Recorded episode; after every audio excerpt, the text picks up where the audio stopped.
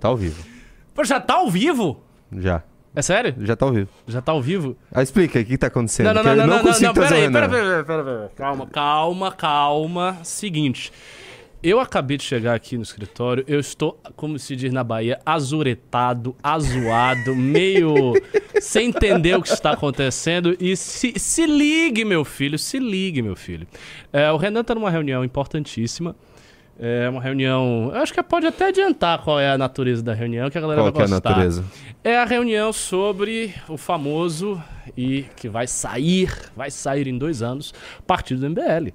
Ah, reunião do partido? É, uma reunião sobre o partido do MBL, sobre pré-candidatura aqui em Cataguiri, sobre todos esses assuntos que vocês amam. né? Uma Nossa, reunião aí você acabou com o Eu meu tava, né- clickbait agora. Ah, você ia fazer É, meu de clickbait era o fim do japonês. A gente ia, e a gente ia expulsar ele do Ah, MBL. pelo amor de Deus. você Destruiu acha- meu Você clickbait. acha que alguém vai acreditar que o cara que ganhou as prévias do MBL, que vai ser pré-candidato prefeito de São Paulo, que tá tendo apoio aí de um bocado de gente, vai ser expulso do movimento? Só se o movimento fosse Não completamente insano Não de sei, fazer uma é- coisa Era meu dessa. clickbait aqui. Não, esse é o clickbait que a galera não vai acreditar. O melhor clickbait que teve aqui foi quando o Renan se ausentou, que eu fiz uma... Você lembra disso? Lembro, lembro. Eu Você fiz uma exagerou. fala muito séria. Eu comecei a falar: não, pessoal, o negócio é o seguinte: é, o Renan tá muito cansado, ele tá precisando de um tempo pra ele. Né? Não é que, ah, ele odeia o MBL, ele saiu brigado. Não se trata disso. Se trata simplesmente daquele tempo que ele precisa. É uma espécie de tempo sabático. e Tal. Eu entrei nessa, a galera começou a ficar pirada Mas aí, achando você, que você ia se passou naquele lá, Vê, né? Não, eu, que, eu, Nossa, eu, cara, eu minto bem. Eu tenho essa habilidade bem. política. Se eu fosse candidato, eu ia me dar bem nesse aspecto. Eu minto. Eu minto, Tá minto que, que nem político- sinto. Minto que nem sinto, Tá cara. dizendo que político tem que ser mentiroso? Nossa, já, entra- tem- já entrou gente no clube. Boa, Entrou vamos, gente no clube? vamos entrar no clube É antes do Renan chegar, vamos, né? vamos Ninguém entrar mais... no clube. Entrem todos no clube. Entrem aí. Qu- qu- quantas pessoas entraram? Uma pessoa? Uma. Ah, pensa, pô, você falou assim com tanta ênfase. É. Vamos fazer uma propagandazinha aqui da Valete. Faz a propaganda. Já que, como eu estou falando, eu não tenho absolutamente nenhuma pauta, eu não sei o que falar, não estou sabendo de nada, estou perdido aqui. Mas estou fazendo apenas um número aqui enquanto. eh, pra aquecer vocês enquanto o Renan está Você- chegando. Já, já parou É. pra pensar que você vai ser o único calvo dos apresentadores? Por pouco tempo, né, meu filho? Ah, você tá falando isso faz muito... Olha só as entradas. Não, por eu- pouco. deixa eu vou fazer a cabeça. mesma. Pô, sacanagem isso aí. Sai daí, Júnior! Ô! Ô! Vai, faz... Revista Valete. Aqui. Comprem. Entrem, aliás, assinem um clube, entrem e obtenham Revista Valete. Não, mas é por pouco tempo, né, cara? Por que, que você Eu não escreveu fazer- na revista Valete desse mês? Porque eu não escrevi? Não tem nenhum texto seu. Então, porque eu não escrevo direto assim. Eu demoro pra escrever. Demoro É. pra escrever. Eu vou, final do ano, em novembro, no Congresso Nacional. Aliás, eu espero que vocês estejam também inscritos no Congresso Nacional, que vai rolar. É 4 de novembro? Ou 4, 5, uma coisa assim, no início de novembro, acho. É, eu vou fazer uma conferência longa sobre um tema filosófico. Vai ser uma conferência que eu vou escrever sobre a filosofia da natureza de Hans Jonas. A relação entre psique e organismo. Eu tenho uma A tese... gente tem que parar com isso, cara. O quê? Ah, você... Ah, como que é? A te- Qual que é a tese? É a, a tese é, é a relação entre o psiquismo e o, a base orgânica. Tá, É enquanto isso- eu vou dialogar com o Hans Jonas, que é um pensador judeu. Eu ia É, discutir isso com o Renan hoje. A gente tá. O nosso público é inteligente, o nosso público lê Valete, que não é uma publicação muito fácil. E ontem eu tava fazendo live na Twitch com o pessoal, jogando, e a gente entrou num, num Spaces de uns bolsonaristas ah, que apoiam o Kim, que tava nessa onda de cancelar o Kim, sabe? Hum. Cara, assim, é, a gente tá com. A gente tá com o papo errado. Nós estamos Eles com um papo errado. Exato. A gente tá falando aí teses e não sei o que, política séria. Eles estavam falando de é, alienígena patriota. Estavam falando que o Xandão e o Lula são sósias. Que os caminhoneiros estão São sósias? São sósias. São sósias. mas eles são tão diferentes, como é que eles podem ser sócios? Sim, e que os caminhoneiros estão parando e os militares estão já mapeando tudo pro golpe acontecer. Mas é real que eles estão falando isso? Sim. Cara, e gente Eram de- os, os gente- oradores lá que estavam falando isso, as pessoas mais sérias. E gente que mora lá em Miami, umas senhoras, dá pra ver que assim. São, eu vi um- alguns perfis. São assim, ricos. Pessoas ricas, bem informadas. Tratando de- desse tipo de coisa. Bomba atômica. O EPT vai jogar uma bomba atômica. Uma bomba atômica, literalmente. Sim. A gente tá- Aonde que vai jogar bomba No atômica? Brasil, não sei, eu acho que no Brasil. E, e vocês viram que ninguém mais fala do Césio da Go- de Goiânia? Tá tudo interligado. Fukushima. Não, entrou Fukushima no meio. Nossa Cara, Senhora. Papo de maluco. É, Como que a cara. gente vai chegar nessa gente, Ah, Ricardo sim. Almeida? Não, não vai chegar, porque até porque a gente não deve chegar nessa gente. Quem deve chegar nessa gente é o manicômio. Que essas pai- pessoas, não, essas pessoas precisam ser internadas no manicômio. Essas, elas estão completamente loucas. Mas assim, sem sacanear os louquinhos, tentando falar um pouco de forma um pouco mais compreensível. Pra mim, tudo isso aí, cara, é uma tragédia anunciada há muito tempo, né? Desde antes do MBL existir, que eu já, já tinha a ideia de que isso iria acontecer. Por quê? Porque, assim, muito das informações que a direita foi veiculando ao longo do tempo eram informações completamente ensandecidas, cara. É. Havia, já, já naquela época, não sei se você deve lembrar, você deve lembrar disso. Na época do impeachment, que uma mulher ficou completamente histérica, aí ela viu a bandeira do Japão, aí tinha a bola vermelha, "Ó, comunismo, comunismo, Japão comunista. Não foi a própria Carla Zambelli? Não, a acho Carla não Zambelli a falou Carla da. A Zambelli. Carla Zambelli fez uma coisa parecida que eu não lembro o que. Ah, Estátua da Liberdade. Alguma coisa a ver com a, a da van.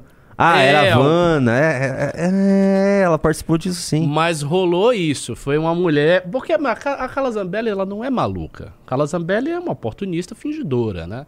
Ela faz as coisas ali de caso pensado, atiçando a paranoia das pessoas. Esse, e esse é o problema da direita que eu queria chegar. Tem uma galera grande que usa as redes sociais, são pessoas muito grandes na rede social, pra ficar cutucando a mente de pessoas que têm uma mentalidade frágil. Então eles vão alimentando a paranoia, alimentando a loucura dessas pessoas. E as pessoas vêm, vão entrando nisso. Elas entram, entram, entram nisso e elas vão ficando malucas. Veja, não é uma distância tão grande que existe entre você achar que qualquer coisa é o comunismo, que a bandeira do Japão é o comunismo, e daí você chegar nos ETs patriotas, Nossa. nos superiores ascensionais, em Ashta Shira, nas conspirações que Bolsonaro. Eu ouvi, eu ouvi isso de um artista famoso na Bahia, um artista do carnaval de Salvador, famosíssimo, que virou bolsonarista. Ele disse que o Bolsonaro era uma espécie de iluminado, era um dos grandes iluminados do mundo, acima das figuras, sabe, avatáricas no mundo, o cara, um mensageiro de Deus praticamente, e que ele havia sido enviado para o Brasil, porque, note só, porque no Brasil você tinha um triângulo, você tem um triângulo no Brasil, ali na região de Brasília, que é um triângulo abençoado, Ah. que congrega energias poderosíssimas, energias espirituais poderosíssimas, e essas energias se manifestaram na presença do Bolsonaro, ou seja, o Mas Bolsonaro é um enviado dessas energias. Eu acredito. Brasil. Isso combina com o que a Dirce disse. Eu ouvi de um artista famoso. Eu sei, essa Dirce. Eu não ela- cujo nome eu não vou dizer aqui. Tá, não fale. Mas Não, assim, não. essa Dirce tava ontem na chamada. A Dirce é uma. mora em Miami. Ela tem um perfil bloqueado pelo Alexandre de Moraes.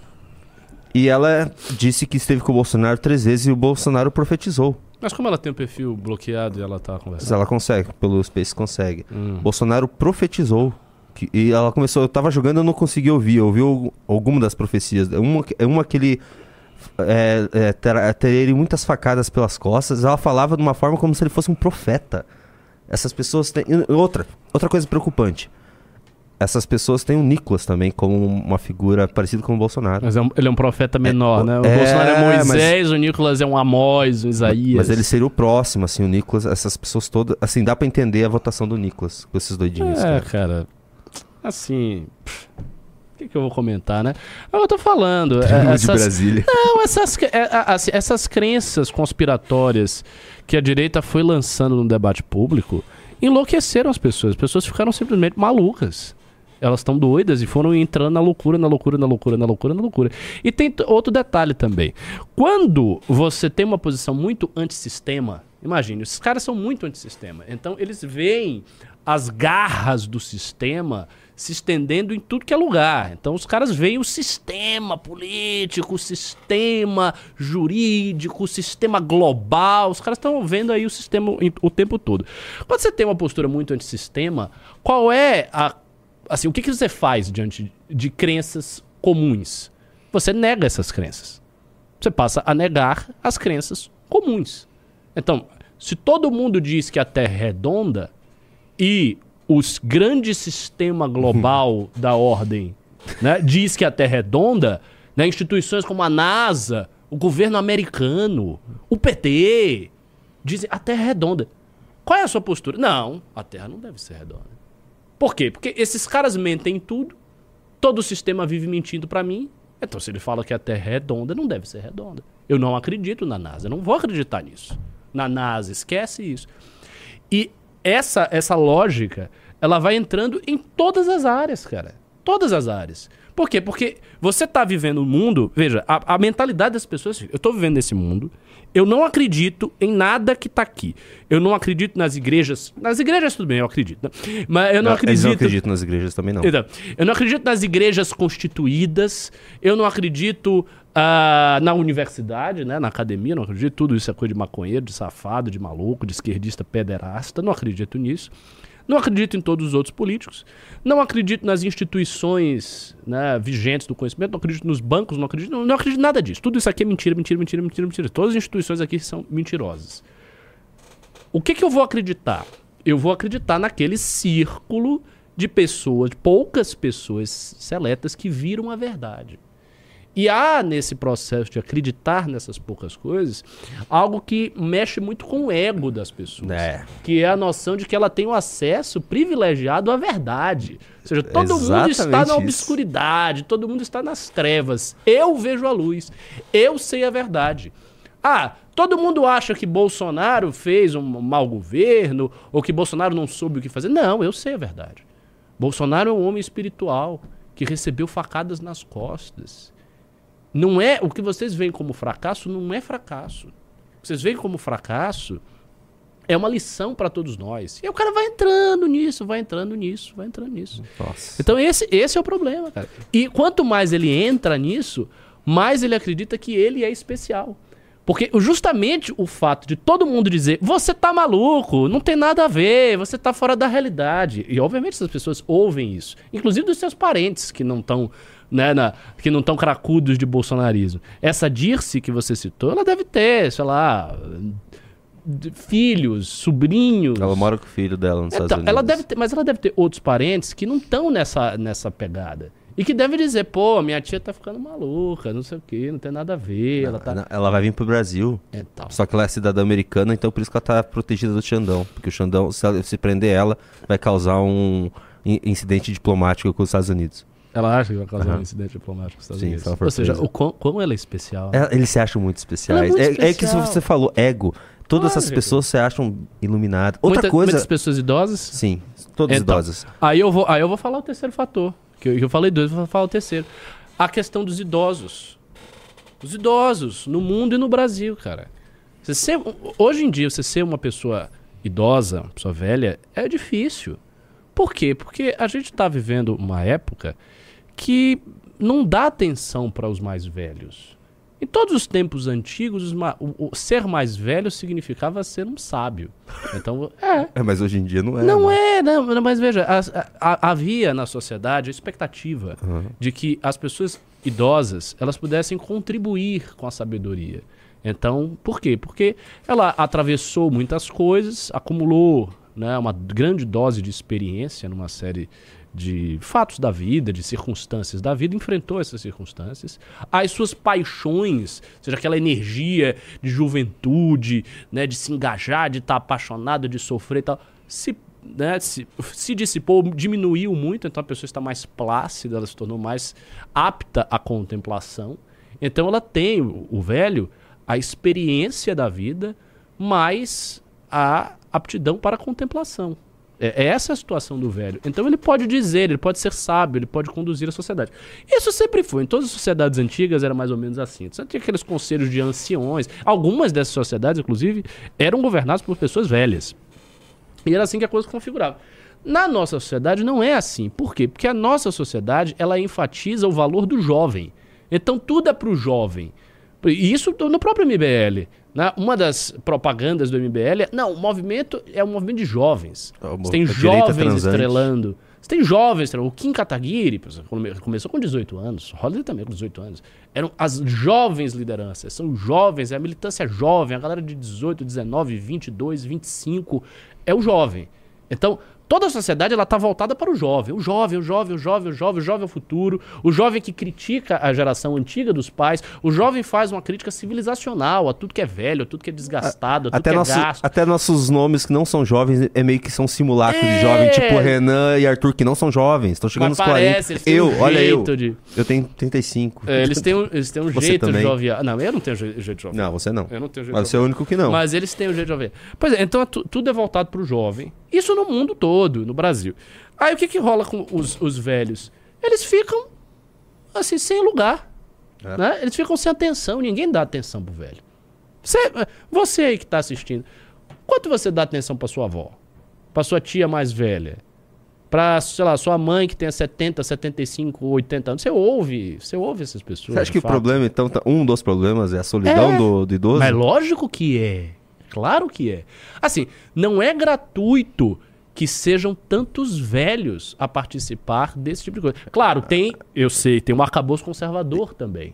Então é natural que as gerações mais antigas sejam um pouco mais conservadoras que Ah, as nossas. Mas não é só isso. É a questão da solidão. O velho fica lá sozinho. Então Mas a- quando ele mas entra. A, a teoria também do Renan também que contribui é que é dessa geração que tentou mudar e falhou, né? É uma geração que. É a geração da Constituição de 88, a do- dos.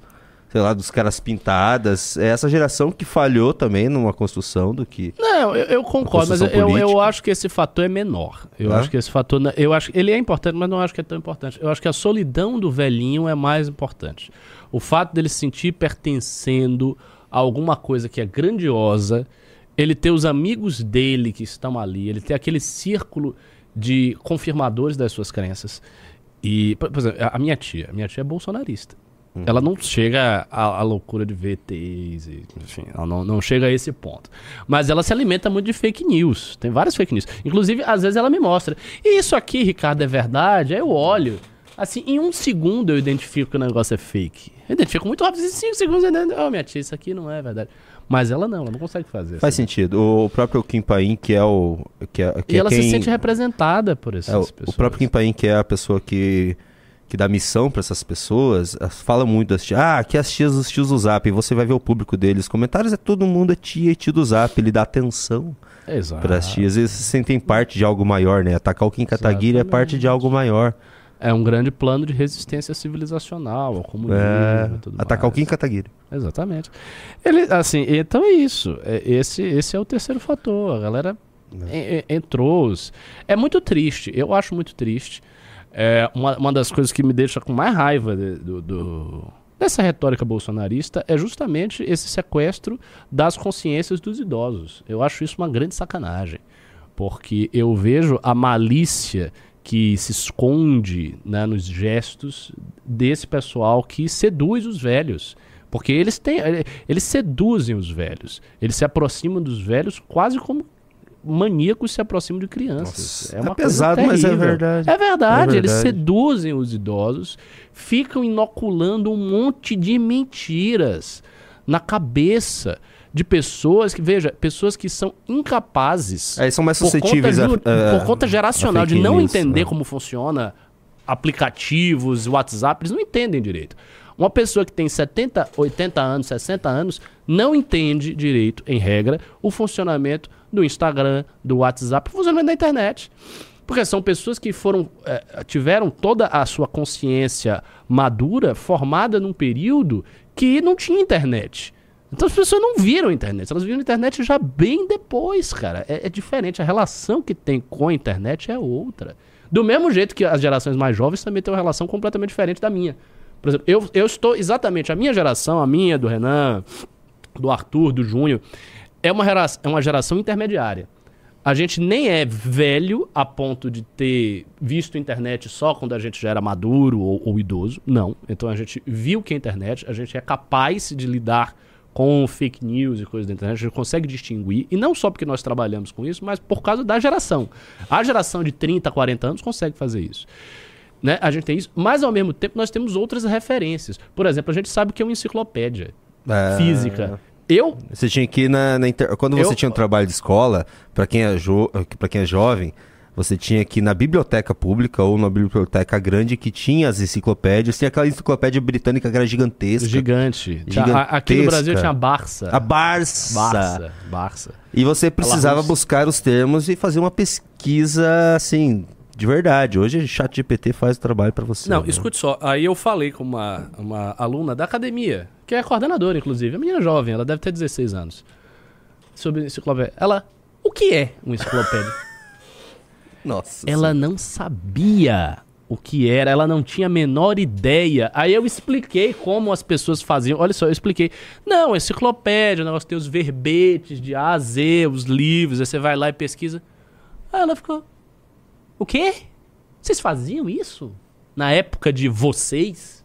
Tipo, de você, vocês velhos faziam isso? Porque eu não sei o que, que é isso. Faz pouco tempo também, não é muito tempo. Mas perdeu a referência. Por quê? Porque essa geração, geração 16, 15, 17, 18, é uma geração que começou a vida já tendo internet. A pessoa nasceu, já tinha internet. Ou seja, acabou a ideia de você ir numa biblioteca e fazer uma pesquisa com livros. A não ser que seja uma coisa muito específica. Numa área que realmente é muito remota e daí você tem muita dificuldade de achar na internet, o que é bem difícil de acontecer. É mais fácil até se achar na internet do que achar nos livros. Mas assim, é uma geração que tem outra relação com as coisas. É uma geração que tem outra relação com as redes sociais. Eu vou dar um exemplo aqui da minha filha. Minha filha tem um Instagram. Ela tem quatro anos. Quatro fucking years. Ela tem um Instagram desde que ela nasceu. Ela nasceu, a gente fez um Instagram pra ela. Nossa, como é que é, É. como é que vai crescer? Tipo, já é algo que já existia. né, Nossa, é, uma coisa e muito é louca, administrado cara. pela tia dela. Nossa. É administrado pela tia dela. Tem várias fotos dela, foto quando ela era bebê, coisas que ela faz e tal. A- ela está dentro da rede social desde que ela nasceu. Aí quando ela tiver, sei lá, não sei quantos anos, que eu- aí eu vou delimitar quando é, a gente vai pegar o Instagram dela e entregar pra ela. Mas assim, desde que ela nasceu. E muita gente é assim. Às vezes, ah, que loucura, você não deveria fazer isso. Mais ou menos, né? A gente lida com isso. Vai que ela se torna uma influenciadora. Ela, ela vai, ela vai participar do MBL no futuro. O MBL é uma iniciativa que tende a se, né, se prolongar aí por décadas. Então, assim, quando ela tiver 17, 18 anos, ela vai estar entrando no MBL. Outra eu vou coisa, botar ela MBL. outro ponto vai, que eu vai queria fazer trazer. academia MBL, vai assistir minhas aulas e tal. Ela vai ter, ter essa, essa pegada aí. Outro ponto que eu queria trazer, é, vendo aquela, aquele space dos bolsonaristas malucos, eles são profundamente anti-americanos e o, conser- o líder conservador É pra mesmo? eles é Putin. Agora, mudou? É, eles são, assim, eles moram lá nos Estados Unidos, eles são muito anti-americanos. Mudou. Mas isso, isso é uma coisa que eu posso lhe cravar, cravar que houve uma mudança, uma mutação histórica na vanguarda dessa direita mais conservadora. Quando eu comecei a acompanhar isso aí há uns 20 anos atrás, não, não existia esse papo de ah, Putin era o grande líder da direita, Putin, Putin. Não tinha nada disso. Era Estados Unidos. Todo mundo estava alinhado com os Estados Unidos. Ser conservador equivalia a apoiar Estados Unidos e Israel. Era isso. Era apoiar Estados Unidos e Israel. O que, que eu acho que mudou? Eu acho que mudou ah, a esperança que as pessoas tinham, depositavam nos Estados Unidos, se esvaiu. Os Estados Unidos fizeram um caminho tão progressista e as eventuais vitórias de conservadores ali não foram capazes de mudar nada estruturalmente. né? Não houve nenhuma mudança estrutural nos Estados Unidos, no sentido de, ah, os Estados Unidos agora assumiu um caminho mais conservador a partir do Trump. Não assumiu um caminho mais conservador. Todo o deep state, toda a burocracia profunda dos Estados Unidos, todo o funcionamento da Suprema Corte, apesar de que a Suprema Corte tem até tido algumas vitórias mais conservadoras nesses últimos tempos, mas assim, eu acho que isso ainda está num contexto muito limitado. Tudo isso, como eu estava dizendo, é, vai no sentido de um progressismo maior e maior e maior da sociedade americana. Então os caras simplesmente não veem mais nos Estados Unidos um luminar. Eles não depositam as suas esperanças no a- a- os Estados Unidos que vai salvar a civilização ocidental. Eles depositam no Putin. Você, como mu- um muçulmano, você vê isso é, é algo preocupante? Veja, para falar aqui em termos de Islã, não. Não, Assim. eu tô falando em termo. Assim, você é um muçulmano. Você Hum. já falou que mesmo assim você vê uma ameaça isso os Estados Unidos não ser mais o líder. ah, eu tô entendendo o que você quer dizer. É, é.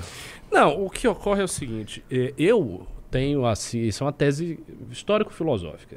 Okay. Que eu vou apresentar muito brevemente, que também não quero ficar fazendo aqui um programa, enfim, chato de teses. Tá muito bom o programa. Mas, mas basicamente, tentando resumir, o que, que, o que, que eu acho?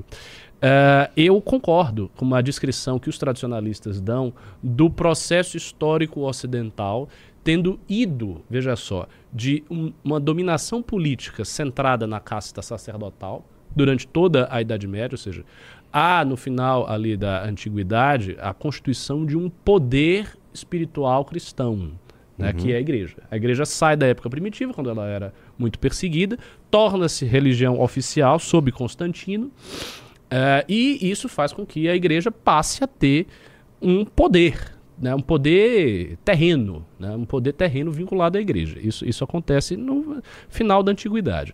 Aí a igreja passa toda a Idade Média com relações que às vezes eram problemáticas com o imperador e com os reis temporais. Então, para você, você tem a reforma de Gregório Magno, que tem a ver com isso, depois a reforma de Gregório VII, que tem a ver com isso, depois as, as discussões extensas ali no final da Idade Média com Marcílio de Pádua e tal. Toda, toda uma, uma, uma tensão entre papado e imperador, a ascensão de Carlos Magno no século uh, IX, depois a ascensão da dinastia dos Otões e tal.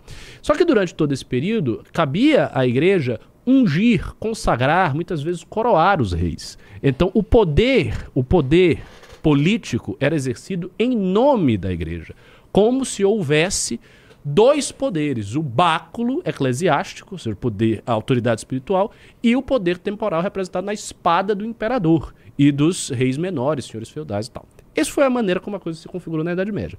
Quando você tem a modernidade, o que, que acontece? Ocorre uma espécie de revolta aristocrática contra o poder da igreja. Então há uma ruptura nesse sentido. E a gente vê isso muito claramente. Por exemplo, pega a história da Inglaterra. História da Inglaterra. O que, que ocorre assim, na, grande, na, na fundação da história moderna da Inglaterra? Ocorre uma revolução religiosa levada a cabo pelo rei Henrique VIII. Então o rei Henrique VIII faz uma revolução religiosa na Inglaterra e simplesmente ele rompe com o papado. Ele, rei, se assume como a autoridade da igreja anglicana, tanto que até hoje né, o chefe da igreja anglicana é o rei Charles III. Isso pela iniciativa de, do Henrique VIII no século XVI. Então, a modernidade ele rompe, ele, ele se torna o chefe da igreja. Na França você não tem isso, mas você tem um fenômeno que é uma igreja que se chama a igreja galicana, é uma igreja católica francesa, mas muito ligada à monarquia. E você tem também né, a divulgação da chamada doutrina do direito divino dos reis. Vocês devem ter estudado isso na escola. Direito divino dos reis. O que é o direito divino dos reis? A ideia de que o rei possui um direito divino a governar que vem diretamente de Deus para o rei. Isso se encontra, por exemplo, é, em Thomas Hobbes. Isso se encontra em Jacques Bossuet. Isso se encontra de alguma maneira em Jean Baudin né, dos filósofos do início da modernidade, que inauguram a concepção política da modernidade. O que, que é isso? O poder sai da casta bramânica, da casta sacerdotal, e vai para a casta guerreira, aristocrática ou kshatriya. Aí, olha só, aí você tem um outro passo. Qual é o outro passo? Essa casta aristocrática, esses nobres, eles serão submetidos a uma crítica. Crítica a partir do quê? Do direito natural que é criado pelos pensadores ligados aqui, à burguesia. Então, a classe comerciante, nascente, tal, que estava lá desde, desde a Baixa Idade Média assumindo um protagonismo social, ela vai fazendo uma crítica muito profunda a todos os vínculos tradicionais que existiam, so, vínculos que às vezes remontavam ao feudalismo, outros vínculos que eram da modernidade aristocrática, nobiliar, que, tal, que eu acabei de escrever aqui.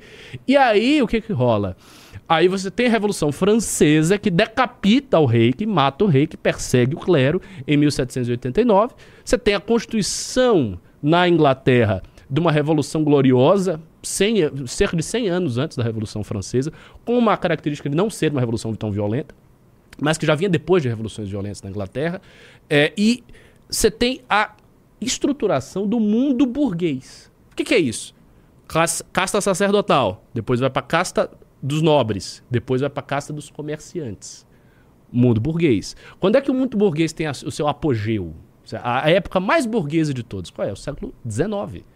O século XIX, o, o historiador Peter Gay, que foi um grande historiador inglês, ele tem uma obra vasta sobre o período vitoriano, ele mostra assim como todos os grandes ideais da burguesia, o individualismo, o liberalismo político e econômico, né? A emancipação a partir dos direitos humanos, do direito natural, de todos os laços feudais, vínculos tradicionais, tudo isso acontece no século XIX. O século XIX é o século ideal da burguesia. Mas, no final do século XIX, no final do século XIX, as coisas já estão um pouco diferentes. Por quê? Porque no século XIX você tem uma grande ofensiva socialista. Quando é que Karl Marx e Engels escrevem? Em meados do século XIX. Boa parte das coisas que são escritas do socialismo, Proudhon, é, Robert Owen, Marx, os anarquistas, Bakunin e tal. Isso tudo é século XIX. E às vezes início do século XIX, meados do século XIX e tal. Aí você tem a ofensiva socialista. Não ocorre nenhum socialismo. Em 1917 você vai ter a Revolução Socialista. O que, que eu acho que o mundo está se configurando? Para mim, o mundo está se configurando para uma outra passagem. A passagem da burguesia para a última casta. Que em termos hindus, em termos sânscritos, seria a casta Shudra ou seja, os despossuídos, os desvalidos da terra, né? aqueles que nada têm. Eu acho que isso Nossa, tá verdade, Então, entenda bem. Sentido. Então, para mim, por que é que. Aí você, aí você pode fazer a pergunta, mas, mas porque você é muçulmano, tradicionalista e tal, você está no movimento liberal como MBL. Não é uma contradição? Você não deveria estar em outro lugar? Para mim, não. Por quê? Porque eu tenho uma aliança na minha cabeça, uma aliança tática com uma um estágio anterior, um estágio anterior que remete a um estágio anterior desse desenvolvimento social. Todos os liberais, especialmente os liberais mais conservadores, aqueles que têm uma, uma, uma têmpera mais conservadora, acabam se remetendo aqui a ideais, a princípios que nortearam a época burguesa mais clássica. Quais são esses princípios? O individualismo, então, quando você chega, você, você diz, ah, eu sou. Eu, eu, eu, valorizo o indivíduo. Né? Eu acho que o indivíduo deve ser autônomo e tal. O que, que você está falando? O que você está falando? Em termos de história, você está falando. Você está eh, corroborando, você está reproduzindo um certo conjunto de ideias desses autores liberais clássicos que você está repetindo ao seu modo, na sua vida.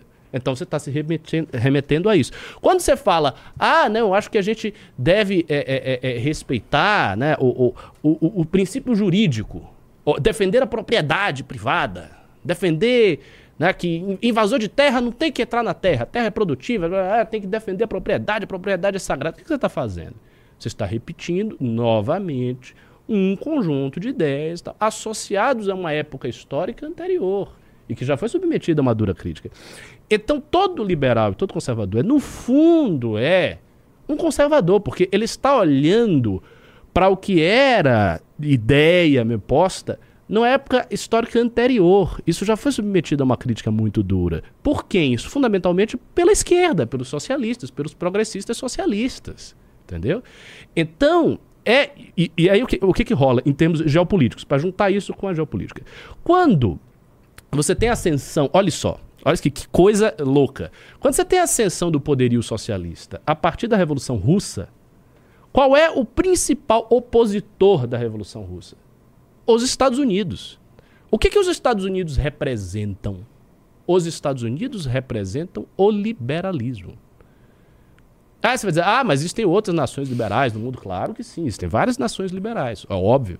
O liberalismo é uma filosofia universal. Assim como existem outras nações socialistas. A China se tornou socialista, o Vietnã, o Camboja, Laos, o leste europeu e tal. Beleza. Mas vamos falar em termos de ar arquétipos, grandes arquétipos. Se o grande arquétipo socialista foi a União Soviética, indubitavelmente foi, porque foi a primeira grande revolução socialista, a primeira grande revolução socialista que pegou, houve uma Comuna de Paris em 1850, mas foi uma existência muito curta e tal, não rolou. A Revolução Socialista que fincou raízes e, que estabeleceu um poderio e tal, um poderio que fez, né, que influenciou depois na Revolução Chinesa, em várias cubanas, em várias outras, foi a União Soviética. Então o arquétipo socialista é a União Soviética, 1917. E o arquétipo liberal está onde? Os países da Europa continental, inclusive Inglaterra, são países velhos.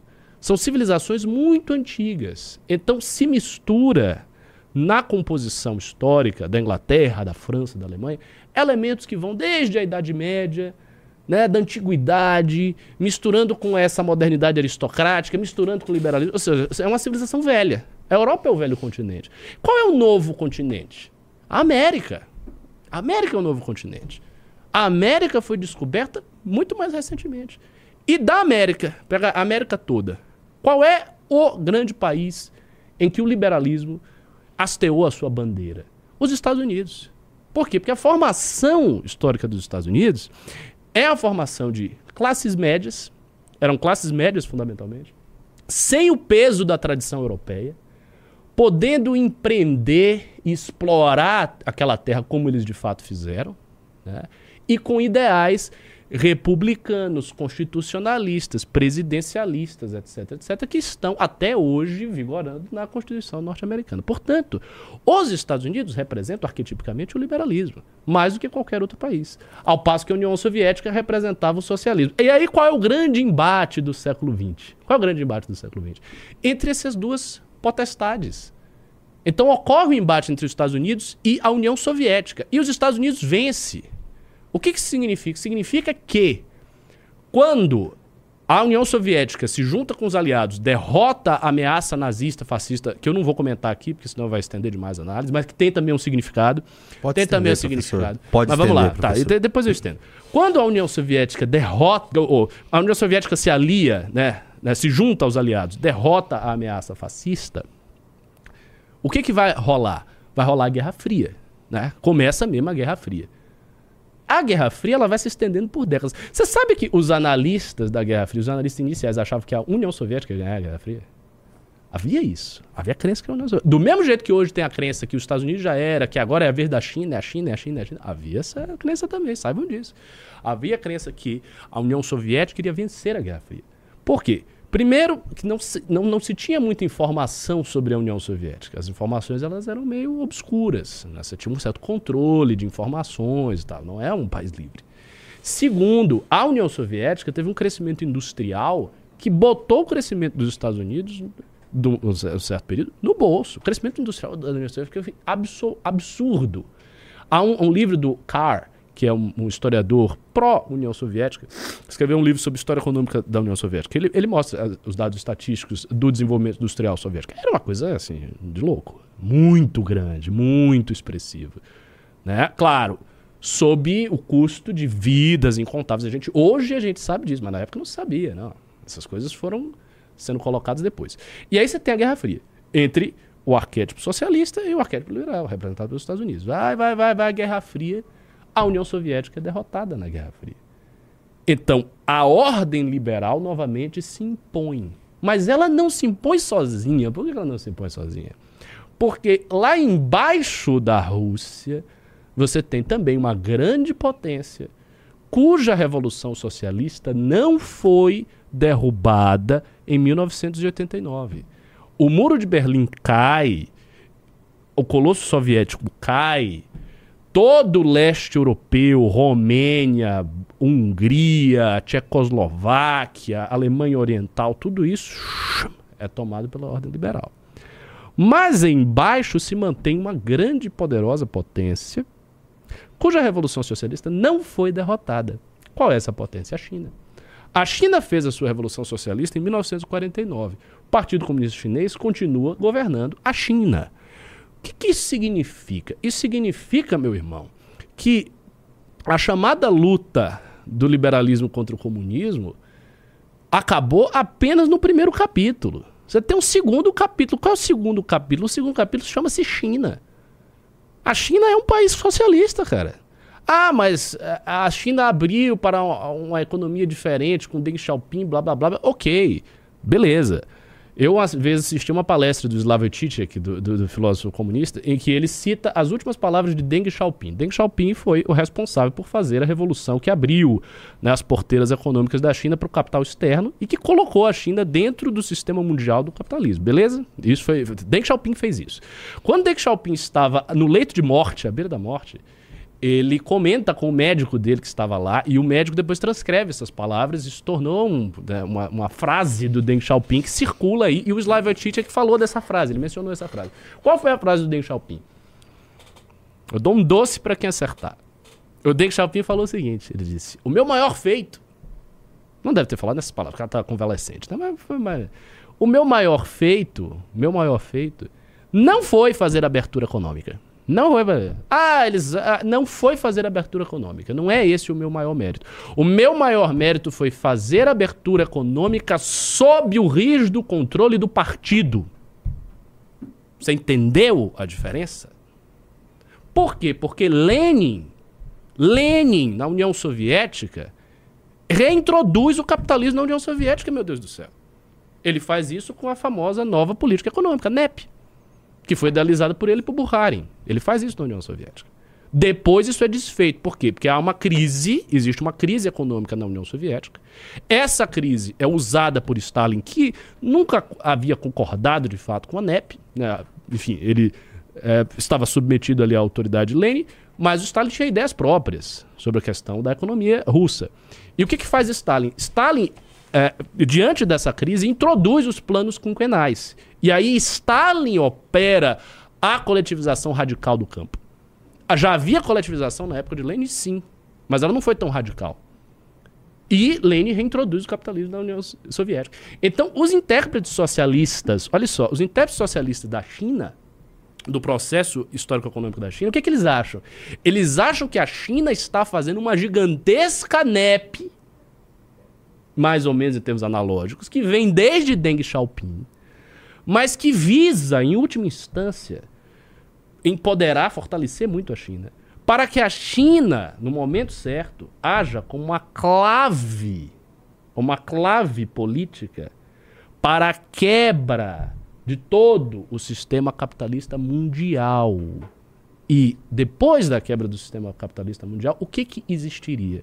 Existiria a montagem de um novo sistema econômico com uma presença muito mais significativa do Estado, que conduzirá o mundo ao socialismo. Esta é a situação do mundo de hoje. E eu não estou usando teoria conspiratória nenhuma, estou falando fatos que são facilmente pesquisáveis no Google. É isso. Você está entendendo o que eu estou falando? Então, essa teo- teoria aqui que eu fui falando das castas e foi descendo e tal, é o que eu acho que vai acontecer. Por isso, eu sou mais marxista do que os marxistas. Eu acho que, em última instância, eles tendem a ganhar a parada. Meu Deus do céu. Era só uma pergunta e foi uma aula. Gostou? Caramba, sensacional. É. Sensacional. É por isso que Existe alguma tese? É alguma tese isso? A minha saber? tese. Essa é a tua tese? É uma das. Uau. Só a tese original. Caramba. Lógico, eu, tô, eu sempre apresento essas coisas em termos muito vagos, né? Eu tenho que Aham. provar isso aí por A mais B. É um, é um dos assuntos sobre os quais eu vou escrever. Mas não agora. Eu tenho outro, É outros, tese de doutorado outros. Não, minha tese de doutorado, inclu, inclusive, eu tava, tava com o professor. Ele vai me orientar. Ah, é? É. A minha tese de doutorado vai ser sobre teologia política de Hobbes. O que eu vou estudar no doutorado, o que eu quero estudar no doutorado, é uma outra coisa. Mas que está associada a isso. Eu quero estudar no doutorado é o início da modernidade. Porque aqui eu estou falando de eventos que estão na modernidade tardia. Quer dizer, a gente já está saindo da modernidade, né? O- Os teóricos franceses que falam da pós-modernidade, eles têm razão, a gente já está saindo da modernidade. Eu quero estudar o início. Hobbes é um autor fundamental para se entender a modernidade, porque dentro da obra dele se cruzam todas as grandes tendências do início da modernidade. Então, Hobbes era um adepto da nova física, ele escreveu tratados de geometria, de física, ele se correspondeu com eh, grandes pensadores da cosmologia do período, o padre Mersenne, com o próprio René Descartes, ele escreve as objeções à metafísica cartesiana. Ele foi também um, um autor que escreveu sobre história. Então, Hobbes tem um texto célebre sobre a história da Inglaterra chamado Behemoth, em que ele vai discutir as causas da guerra civil. E é um autor que empreende uma dura crítica à teologia cristã. Ele faz uma, uma crítica profunda à teologia cristã, que vai ter um impacto imenso no movimento iluminista do final do século XVII e do século XVIII, e que basicamente, basicamente a consequência, claro, não é só dele, é consequência do, do pensamento da época, mas ele é um dos pensadores assim, pivôs disso aí, é a emergência do secularismo moderno. Então ele, ele vai pegar, por exemplo, a Bíblia e, ela, e ele vai submeter a Bíblia a uma exegese, ou seja, a uma interpretação mecanicista e materialista. De termos como espírito, anjo, profecia, milagre, etc, etc. Então, isso mostra muito claramente que aconteceu na época eh, de Hobbes, Descartes, Bacon, esse, esse pessoal todo, uma mudança muito profunda de, de cosmovisão. De maneira que hoje, o homem de hoje, ele não, ele não vê o mundo da forma como o medieval ou o antigo via. Ele não enxerga as similitudes, as analogias, ele não, ele não vê o mundo transparente de sentido. O mundo não faz sentido. O mundo é, para um homem contemporâneo educado, um agregado de estruturas físicas dentro das quais ele se movimenta com o seu psiquismo e ele não enxerga psiquismo no mundo. Então a natureza está desencantada, ele não vê deuses. Em, em outras palavras, ele não vê deuses. Né? Veja, o, o, os homens antigos, quando estavam diante de uma árvore, os nórdicos, o, o Júnior gosta dos nórdicos aí, ele gosta de assistir aquele. Você já assistiu Vikings? E, não, o, o, The Last Kingdom. Tá, vamos, vamos lá. É, não era exatamente nórdico, mas uh, vamos lá. Eles tinham as, as religiões deles. Eles olhavam lá a árvore. Eles viam Deus ali dentro. A, toda a natureza, o céu, a árvore, o mar, o... estava cheio de vida. Heráclito fala isso, filósofo grego antigo. Aqui também há deuses. Esse é um aforismo de Heráclito, o obscuro Scotenos. Né? Aqui também há deuses. Eles viam a natureza viva. Nós não vemos a natureza viva. A gente olha uma árvore e tem. O que, que tem uma árvore?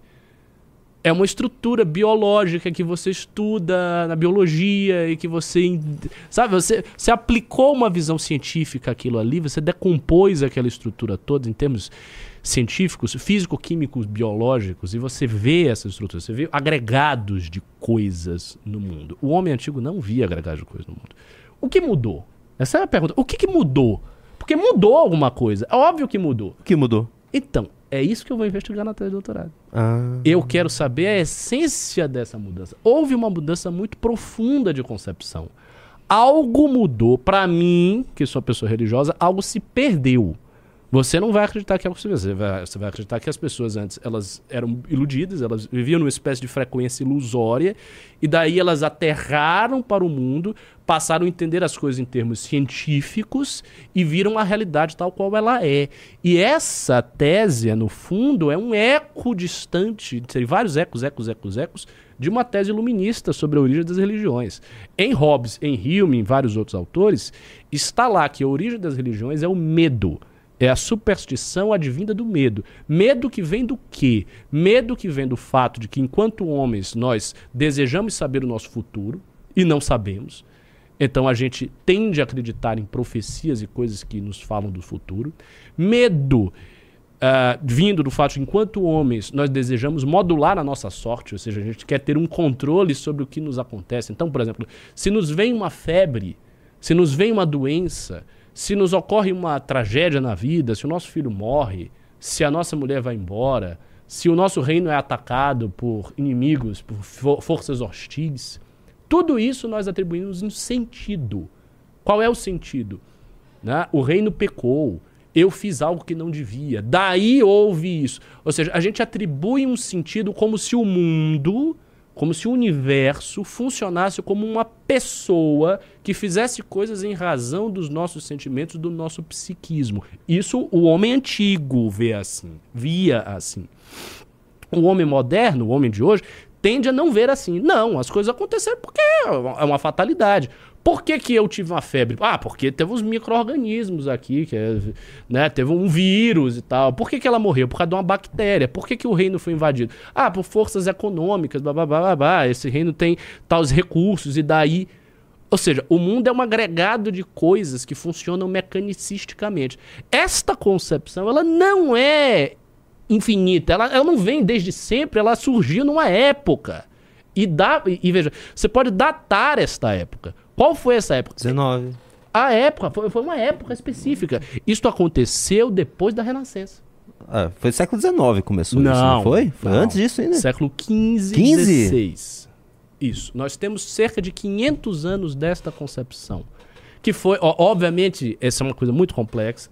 ela vai se transformando, mudando, mudando, mudando. Mas assim, as bases fundamentais da revolução científica moderna se dão mais ou menos no período de Galileu, um pouco antes hum. de Galileu. É essa a época, que é a época do Hobbes. Então o Hobbes ele está vivendo nessa época, está vendo a coisa acontecer e ele é um partícipe privilegiado disso. Porque ele adota o princípio geométrico de Galileu e busca aplicá-lo às realidades políticas. Então ele constrói ali no Leviatã um tratado político que ele vai chamar de uma basicamente uma física política. Então é o que? É do corpo político. Ele fala dos ministros, é, dos, do próprio soberano, né, das, das leis e tal, como se fossem partes fisiológicas do corpo humano. É assim que ele entende. Então, ele entende que a, a metodologia de acesso ao conhecimento corpóreo, que vem da geometria, que por outro lado tem a sua aplicação na fisiologia e tal, pode ser aplicado na política também. Essa é uma esse é um processo de desencantamento geral do mundo que ocorre nessa época. Então eu vou escrever sobre isso no doutorado. Eu, de alguma maneira, escrevi isso na última, na primeira conferência que eu fiz. E nessa conferência que eu vou fazer nesse, nesse ano, o que, que eu vou fazer? Qual é o, o, mote da conferência? O mote da conferência é tentar mostrar por que que o modelo mecanicista de natureza, que olha a natureza como um conjunto de agregados, ele é falho. E isso não sou ah, eu que estou fazendo originalmente. Muita gente fez críticas, muita gente importante fez críticas fundamentais a isso. Em especial um filósofo judeu chamado Hans Jonas. Esse Hans Jonas, que foi um filósofo do século XX, ele foi um discípulo de Heidegger. Heidegger, pensador alemão famoso, estudou lá em Freiburgo e foi um filósofo, é um filósofo mundialmente famoso. Ele escreveu um, alguns livros sobre uma nova ética para a natureza, tendo em vista, tendo em vista o desenvolvimento tecnológico do mundo. Isso foi o que Hans Jonas fez. E quando ele fez isso, ele tem uma discussão muito profunda sobre a questão do dualismo. Que que, o que, que, é a tese dualista? Que é meio que uma tese, é uma, é uma, é uma espécie de folk, é uma, uma, uma psicologia, uma, uma, filosofia folk, uma, uma filosofia é, de senso comum que todos nós temos. É a ideia de que existe a natureza, ela é morta, ela não, não é viva, ela não tem psique, não existe nada aqui que seja psíquico, e existe a nossa mente que ela é psíquica. Beleza? Só que tem um problema nessa tese. Qual é o problema nessa tese? Que é o que os neurocientistas e os filósofos da consciência hoje, contemporâneos, chamam de hard problem, que é o problema duro da consciência. Qual é o problema duro da consciência? É que a consciência é uma coisa muito estranha. Por quê? Partindo da ideia de que tudo é matéria, tudo é matéria, que é a premissa materialista básica tudo o que existe é matéria. Portanto, todos os fatos supervêm a uma base material. Fatos históricos são ma matéria. É sempre matéria se movimentando. Matéria, movimento, energia, troca, tal, matéria. Então, a consciência é matéria. Como é possível que a gente apreenda o mundo e obtenha conhecimento? O que é isso? O que é? O que é? Isso, essa é uma pergunta. O que é você, Junito, olhar para isso aqui enxergar o laranja?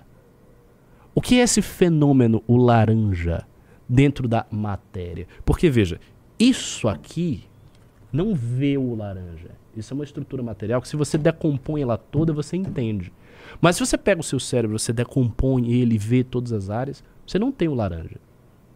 Você não tem o som. O que é o som? Não é uma coisa óbvia. Ah, eu estou ouvindo coisa aqui. Sim, sim, mas o que é o som? O som é. Aí você vai dizer, ah, mas o som é algo que ocorre em mim. Então, o som ocorre em mim.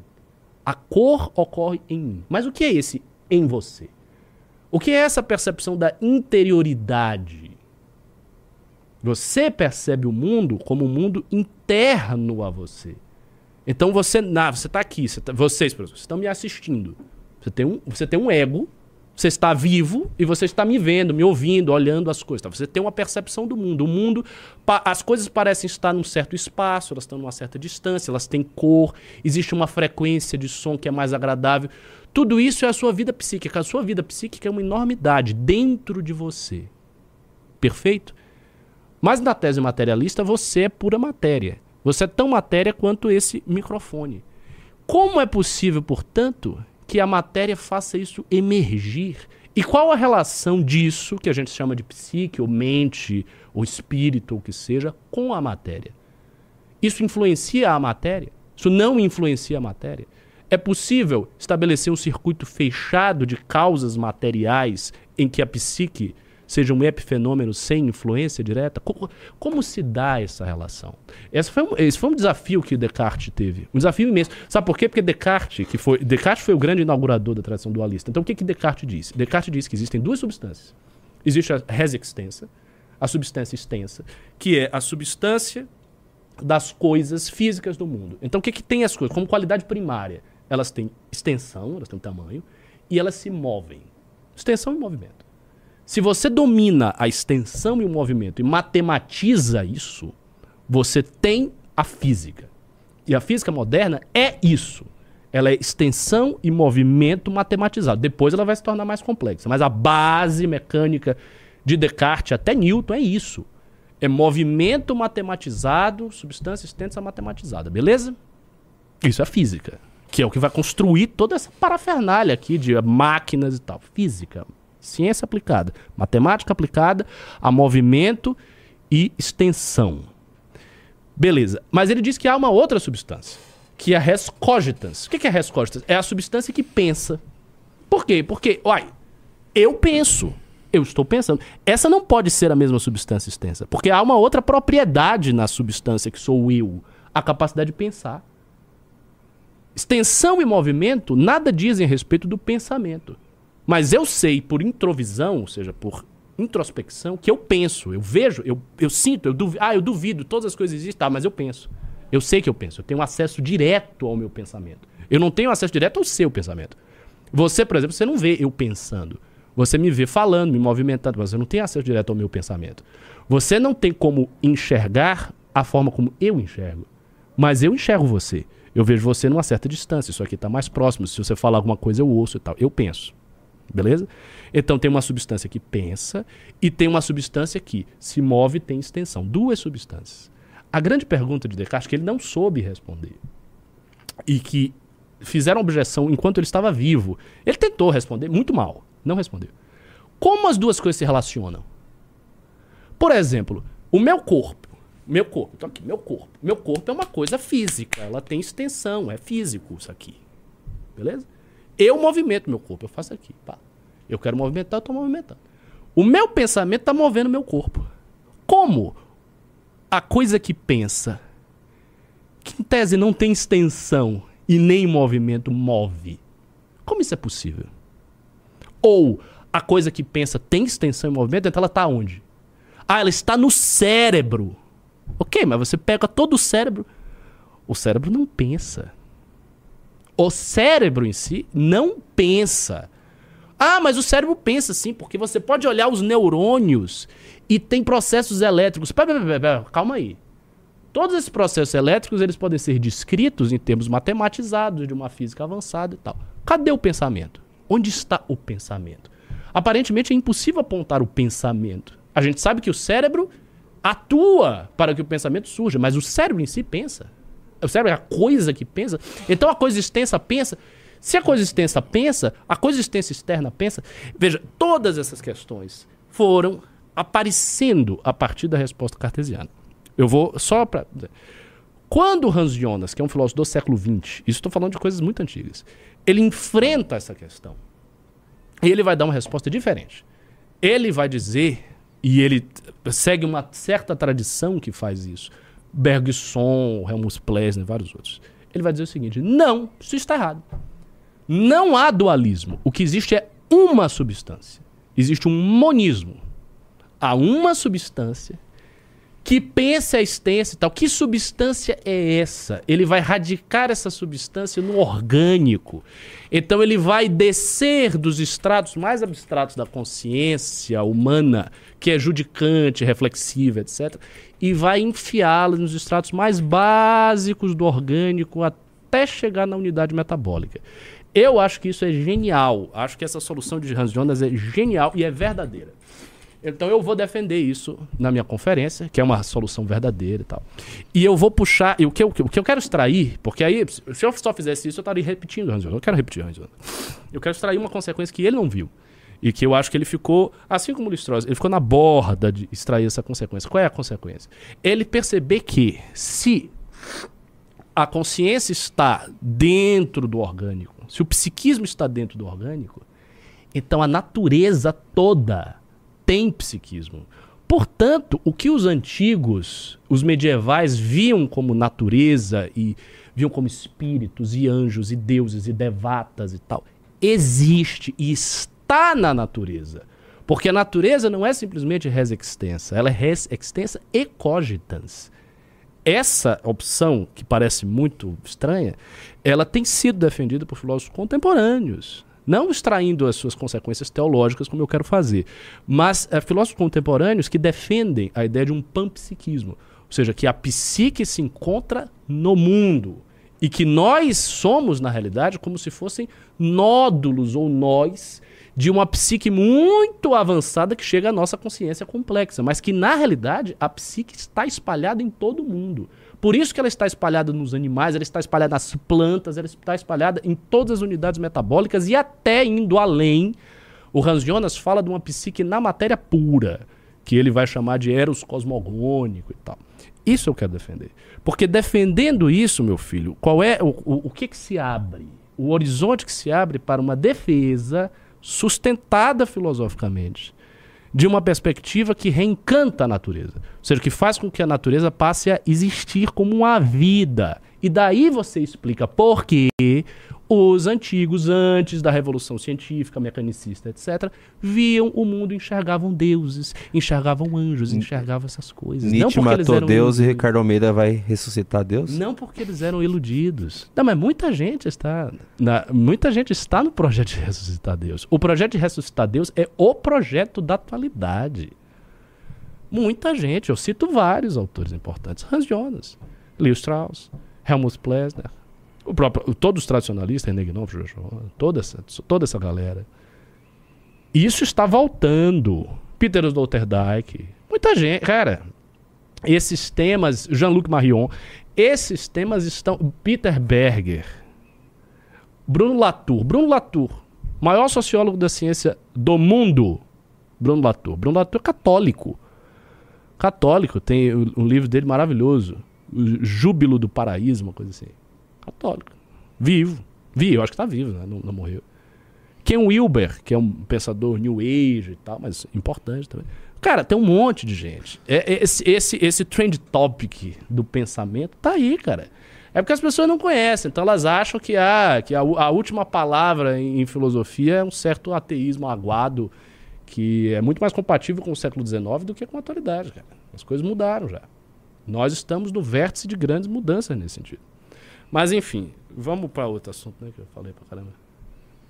Incrível, tá professor. Não, tá... sim, muito obrigado. Que aula. Ah, cara, eu tô que aqui, eu não sei o que eu vou falar. Eu fui dos meus assuntos. Eu não sou Sensa... jornalista. Galera, vamos, vamos ser sinceros. Isso foi maravilhoso. O, o, onde que vocês vão ter na política um cérebro como Ricardo Almeida? Isso foi fantástico. Foi fantástico. Eu que tô... que você gostou. Mind no final das contas, eu ainda vou lhe converter alguma religião. Mind blowing. Isso foi se, sensacional. Se Nossa senhora. Eu tô banhando, eu tô banhando demais. Teve uma hora que meu cérebro simplesmente desligou. Falei, não, deixa eu me achar, deixa eu me achar, deixa eu me achar. Daí eu comecei a me achar, mas pro finalzinho eu entendi o que você queria dizer. Eu... Que a parte de consciência e tal, e separar da matéria. Eu quero enfrentar esses temas uh, lá na, nessa conferência. Incrível. Tô pensando isso. Galera, onde que vocês vão achar na política ou sei pimba, lá, alguém tem assim? muitos, mas vamos fazer. Nossa senhora, isso foi sensacional. Tá. Se tiver alguma coisa filosófica, a gente pode comentar aqui. Eu não, eu não sei qual é a condição do programa. Olha, eu, não, tenho pedi, ó, Ricardo, eu não que eu eu não pedi aqui. like, eu não pedi like. A gente não like? chamou, teve 3.200 likes, a gente chegou quase a 4 mil pessoas assistindo a Valeu. tua aula aqui. Oh, fofinho. Isso foi, até mudei, ó, eu mudei o título pra a melhor live já feita na história da internet. que bait, meu Deus do céu. Bait. Que bait. Eu vou só. Fala mais alguma coisa aí que eu vou chamar o Renan só pra. Porque assim, o Renan tinha que estar aqui, tinha que ter feito a live. Ótimo, tua live foi uma aula maravilhosa. O pessoal viu o nível do, do professor Ricardo Almeida. Brabíssimo. Se algum daqueles comunistinhos que, que, que fica pegando corte pra reagir, viu essa live, vai tremer na base. Tremer na base. Ah, mas eu acho Nossa que eles, eles vão ficar felizes, na verdade, porque eu estou. Eu, basicamente, antes de fazer essa exposição sobre dualismo, eu falei que o horizonte histórico da ofensiva socialista ele está mais que vivo. Eu acho que está mais do que vivo. Isso, isso, aliás, é uma coisa que me faz divergir de muitos, muitos liberais e, e muitos conservadores que, que existem por aí, porque eles consideram que o, o horizonte da ofensiva socialista se esgotou. Então, por- e por que, que eles fazem essa, essa. Porque eles têm essa compreensão da- das coisas. Eles têm essa compreensão porque eles olham a ordem atual e enxergam a ação de uma potência que é mais do que uma superpotência, né? At- Até tem um termo para designar isso, é uma hiperpotência, que seriam os Estados Unidos.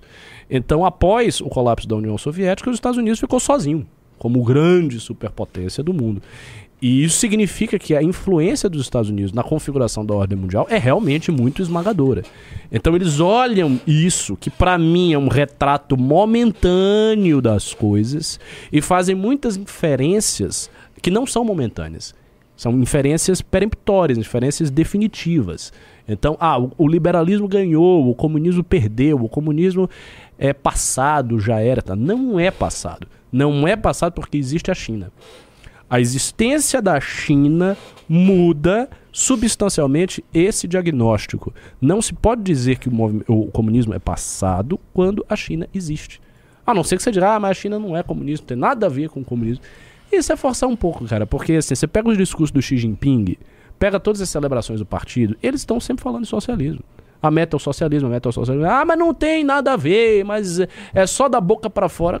É, Quem, quem somos nós pra dizer que os caras que estão ali no poder há quase 100 anos estão falando as coisas da boca pra fora? Eu não tô falando da, da boca pra fora. Eles estão falando, eu acho que eles estão falando a verdade. Eles se entendem desta forma. Eles se entendem desse jeito. Então eu acho que o comunismo está bem vivo, cara. É muito diferente, por exemplo, do fascismo, que eu estava comentando. Eu fui, eu fiz essa, esse retrospecto aí da história política dos últimos tempos. E eu falei, ah, é o fascismo, eu disse, ah, não, vou, vou comentar depois. O fascismo, cara, é uma das coisas mais peculiares de todos os tempos aí. Eu tive agora um debate recente, né? Um debate com o Bugalho, eu e o Arthur contra o Henri Bugalho, a respeito da relação entre liberalismo e fascismo. O tema específico do debate era o liberalismo é porta de entrada do fascismo. E a gente, eu e o Arthur, a gente defendeu que não, que não é, e o, o Bugalho defendeu que sim. Eu acho que a gente foi bem no debate, foi um debate bem elucidativo, especialmente a primeira parte. O primeiro texto está muito elucidativo, está muito legal. É, o Bugalho também foi muito bacana no debate, ele foi bastante cordial, escreveu de um jeito bom, assim, ele tem um domínio das fontes, ele gosta do assunto, foi um debate de alto nível. Vai estar saindo o livro do debate em breve, não sei quando, mas saibam vocês que vai ter livro aí meio do Arthur na praça e a gente vai dar uma, dar uma rodada aí nesses podcasts que estão rolando para falar um pouco desse livro. E o, o fenômeno fascista é uma coisa muito obscura, é difícil de enquadrá-lo, né? Porque ao mesmo tempo você tem elementos profundamente conservadores no, no fascismo, ou seja, um apelo ao retorno, a um ideal de, de, de heroísmo, masculinidade, de crítica à burguesia muito forte e tal. Por outro lado, você tem uma projeção tecnológica enorme. Então, ah, aquelas estradas imensas na Alemanha, as autobahns, que foram construídas no nazismo, há, há- há em todo o fascismo uma celebração da- da pujança tecnológica. E uma, uma, uma celebração da possibilidade de- de uma mudança revolucionária. O fascismo é, é essencialmente revolucionário. Então é, é estranho, é, é difícil enquadrar o fascismo. Eu tendo a crer eh, que usando um esquema tripartite, um esquema temporal tripartite, ou seja, se o socialismo, a seta do socialismo aponta para o futuro, se a seta do liberalismo aponta para o presente, eu acho que a seta do fascismo aponta para o passado. Né? Embora, como eu falei, existam elementos hipermodernos no fascismo. Há um teórico marxista, inclusive, um teórico marxista heterodoxo alternativo, o Mihaly Vajda, que ele, o, o, o Vajda, ele tem a tese segundo a qual o fascismo é uma etapa da modernização, que é uma tese contrária a um certo consenso socialista que existia antes. Então, autores socialistas como Palm Dutch, Daniel Guérin, eram da tese de que o fascismo era uma, uma expressão efêmera, circunstancial, do poderio da burguesia. Então, a grande burguesia imperialista, né, temendo o alastramento da Revolução Socialista, é bom lembrar que o fascismo é posterior à Revolução Bolchevique, né, a construção ali do fascismo na Itália, que é o, é o primeiro país né, que vai ter uma revolução fascista ocorre a partir de 1919, 1922, ou seja, é depois de 1917. E como resposta a um fenômeno italiano que se chamou Bienio Rosso, que é o, os, os, dois anos vermelhos que houve na Itália. O que, que foi isso? Foi o seguinte: é, foi uma série de greves violentas né, que aconteceram na Itália e que foram reprimidos pelos fascistas. Então, os fascistas realmente ali foram utilizados pelo poder constituído como ferramentas de opressão das greves. Mas, ao, mesmo tempo que isso acontece, o fascismo também tem um elemento sindicalista ali dentro. O, o, o Mussolini ele foi um, um adepto do ele era do Partido Socialista, ele era do PSI. Ele saiu do PSI por divergências, mas ele foi um publicista do Partido Socialista. Ou seja, o fascismo é um, é um, um, um, um, fenômeno muito estranho. Ele junta muitos elementos contraditórios e faz uma, uma síntese muito particular. Tanto é assim que hoje boa parte dos teóricos que se debruçaram sobre o assunto não, simplesmente não, não o enquadram em nenhuma categoria política. Eles acham que é uma categoria própria. Deixa eu só fazer, um... é. Deixa eu só fazer aqui um, uma observação. É, depois de toda essa aula, quem acompanhou, viu tá maravilhado. Tem aqui a moça que falou que nunca tinha comentado aqui na live, mas ela gostou tanto dessa live que ela chegou a comentar e agradecer. Bacana. Veio um bolsonarista chamado Drunken. Hum. Falou que é, o MBL é a direita na coleira. É aquele bolsonarista que a gente começou a falar no começo do programa. Tá, você quer que eu dê um não, recado? Não, não, não precisa dar o um recado. Eu só queria fazer esse paralelo pro nosso público. Essa é a diferença do. Nossa, cara. É... Nossa senhora, é um abismo, cara. É um Mas abismo. aproveitar e comentar isso aí do. É, o Bolsonaro está falando que a gente é a direita na coleira e tal. Cara, assim, isso pode ser comentado de, comentado de tantos ângulos diferentes, mas eu vou escolher um especial, que é o ângulo da pura estratégia política. Pura estratégia política. Veja, ainda, cara, pensa o seguinte: ainda que você tenha as ideias mais radicais. Eu sou muito radical. Eu quero derrubar todo o status quo. Quero derrubar todo o status quo. Tudo. quero derrubar e acabou. Esse, esse é o meu propósito. Eu sou mais radical que Bolsonaro. Bolsonaro perto de mim é um moderado. Ah, ele quer só um golpe de Estado, eu quero uma revolução. Quero mais do que um golpe de Estado. Quero derrubar tudo que está aí. Eu quero alterar a natureza humana. Vamos supor que você tivesse essa ideia. A escolha dos métodos táticos, ou seja, a escolha tática do que você vai fazer para que isso se dê, precisa ser uma escolha inteligente, meu amigo. Porque senão você vai ser derrotado, você perde. E aí você não derruba nada. Então, para além de qualquer análise, ah, o MBL é moderado, o MBL não é moderado, o MBL é mais radical, o MBL é menos radical, o MBL é fundamentalmente mais esperto do que o bolsonarismo. O bolsonarismo teve uma ascensão meteórica e caiu, cara. O Bolsonaro está inelegível. Entendeu? E deu errado o que ele estava fazendo. Então, ele escolheu meios táticos fracassados, que fracassaram. A prova é que ele fracassou.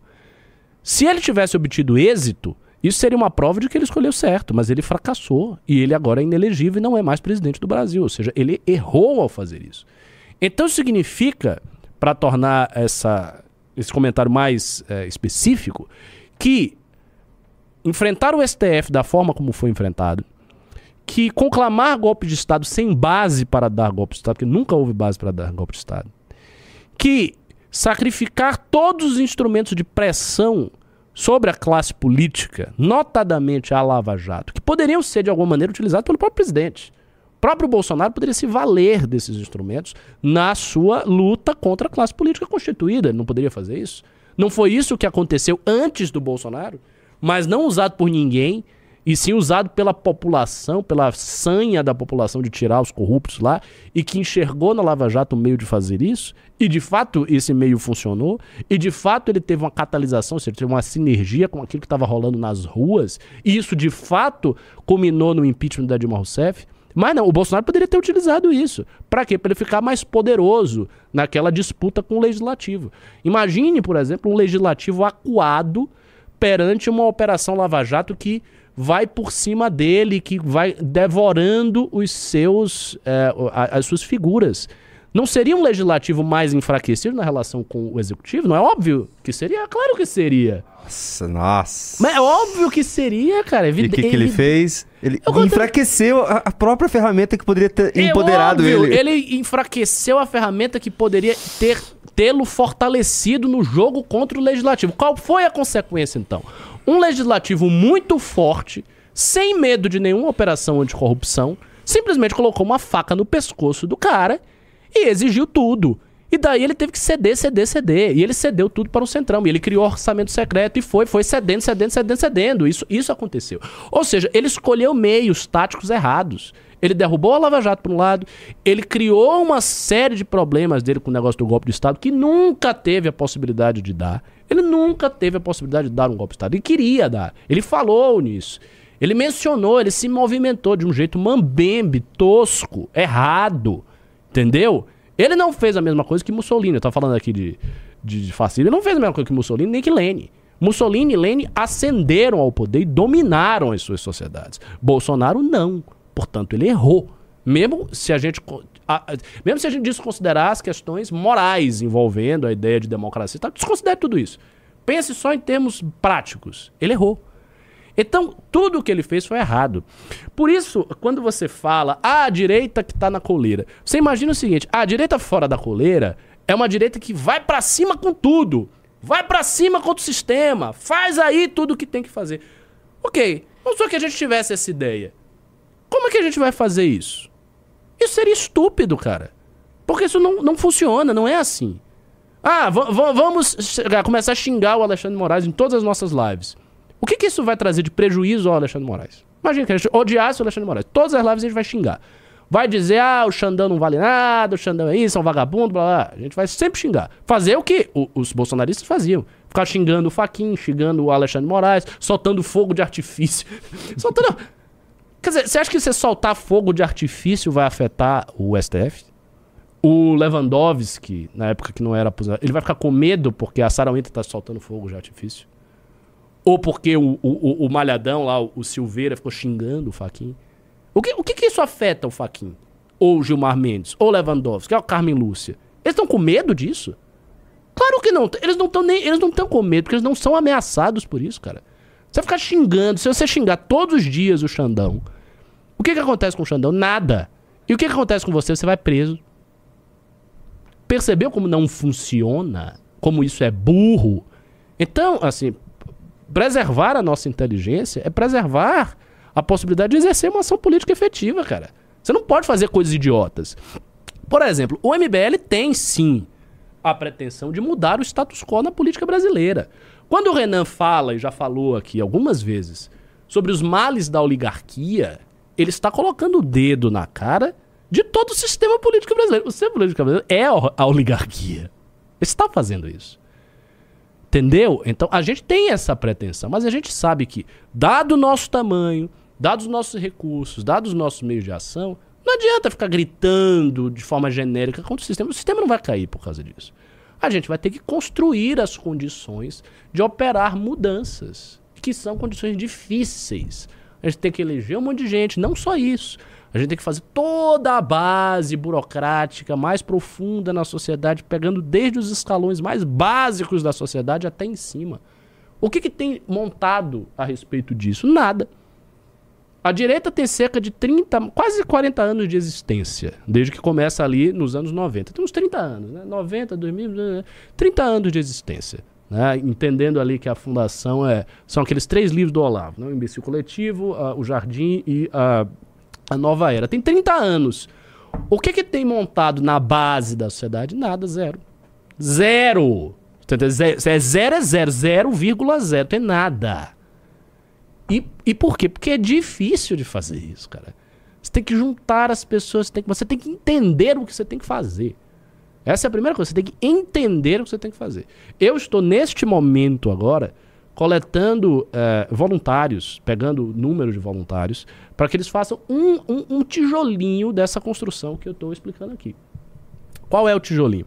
Eh, eu vou ter 20 voluntários para preencherem diversas planilhas com informações sobre as organizações feministas, as organizações do movimento negro, as organizações de esquerda no país, uh, os, a, o, o, a, orientação ideológica dos professores universitários, todos os professores universitários federais nas áreas ideologicamente sensíveis, antropologia, história, sociologia, etc.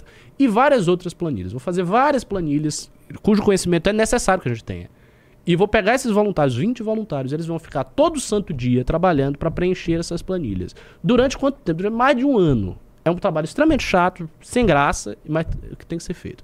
Para a gente começar a mapear, começar a mapear o tamanho da força dos caras. Porque nós temos a noção vaga que eles têm, ah, eles têm muita força e tal. Sim, a gente sabe que tem muita força. Mas eh, ter muita força significa o quê? Por exemplo, quantas, quantos diretórios universitários tem a esquerda no Brasil? Talvez essa informação seja fácil, talvez ele consiga no Google. Mas e se ele não conseguir no Google? Ele vai ter que pesquisar um a um. Ele vai ter que cavucar lá. Ah, esse é daqui, esse é daqui, esse é daqui, esse é daqui, esse é daqui, esse é daqui, esse daqui, esse daqui, tá. Aí você vai ver, ó, tem aquela lista aqui. um monte, milhares, um bocado. Tá, quantos da direita tem? Talvez ele ache, sei lá, uns 5, ou 0, ou 2, ou 10, não sei. Quantos tem? Como a gente faz para partir de 10 para chegar a 100? E para chegar de 100 a 1000? E para chegar de 1000 a 5000? Como faz? É necessário o quê? Que tipo de organização você precisa para isso? Que tipo de investimento você precisa para isso? Quais recursos você precisa alocar para isso? Para esse objetivo? Ah, são esses recursos. Ah, os caras têm tais recursos. Eles têm tanto de dinheiro, eles têm tanto de pessoas, eles têm assim, eles têm um curso de formação da puta que pariu, eles têm isso, isso, isso, isso, isso, isso, isso, e por isso eles têm esse resultado e eles conseguiram esse resultado em tanto tempo. Ah, é isso? Então a gente tem que ter, ter, ter, ter todos esses recursos ah, mas não, não temos 40 anos para conseguir esses resultados. É muito, né? Então a gente vai ter que fazer em quanto tempo? Em 15 anos? Ah, beleza, a gente vai ter que fazer em 15 anos. O que significa? Significa que esses recursos eles vão ter que se multiplicar por tanto. E a gente vai ter que ter esta estrutura organizacional. E vai ter que fazer isso. Isso é uma área que eu citei aqui, movimento estudantil. Imagina todas as áreas.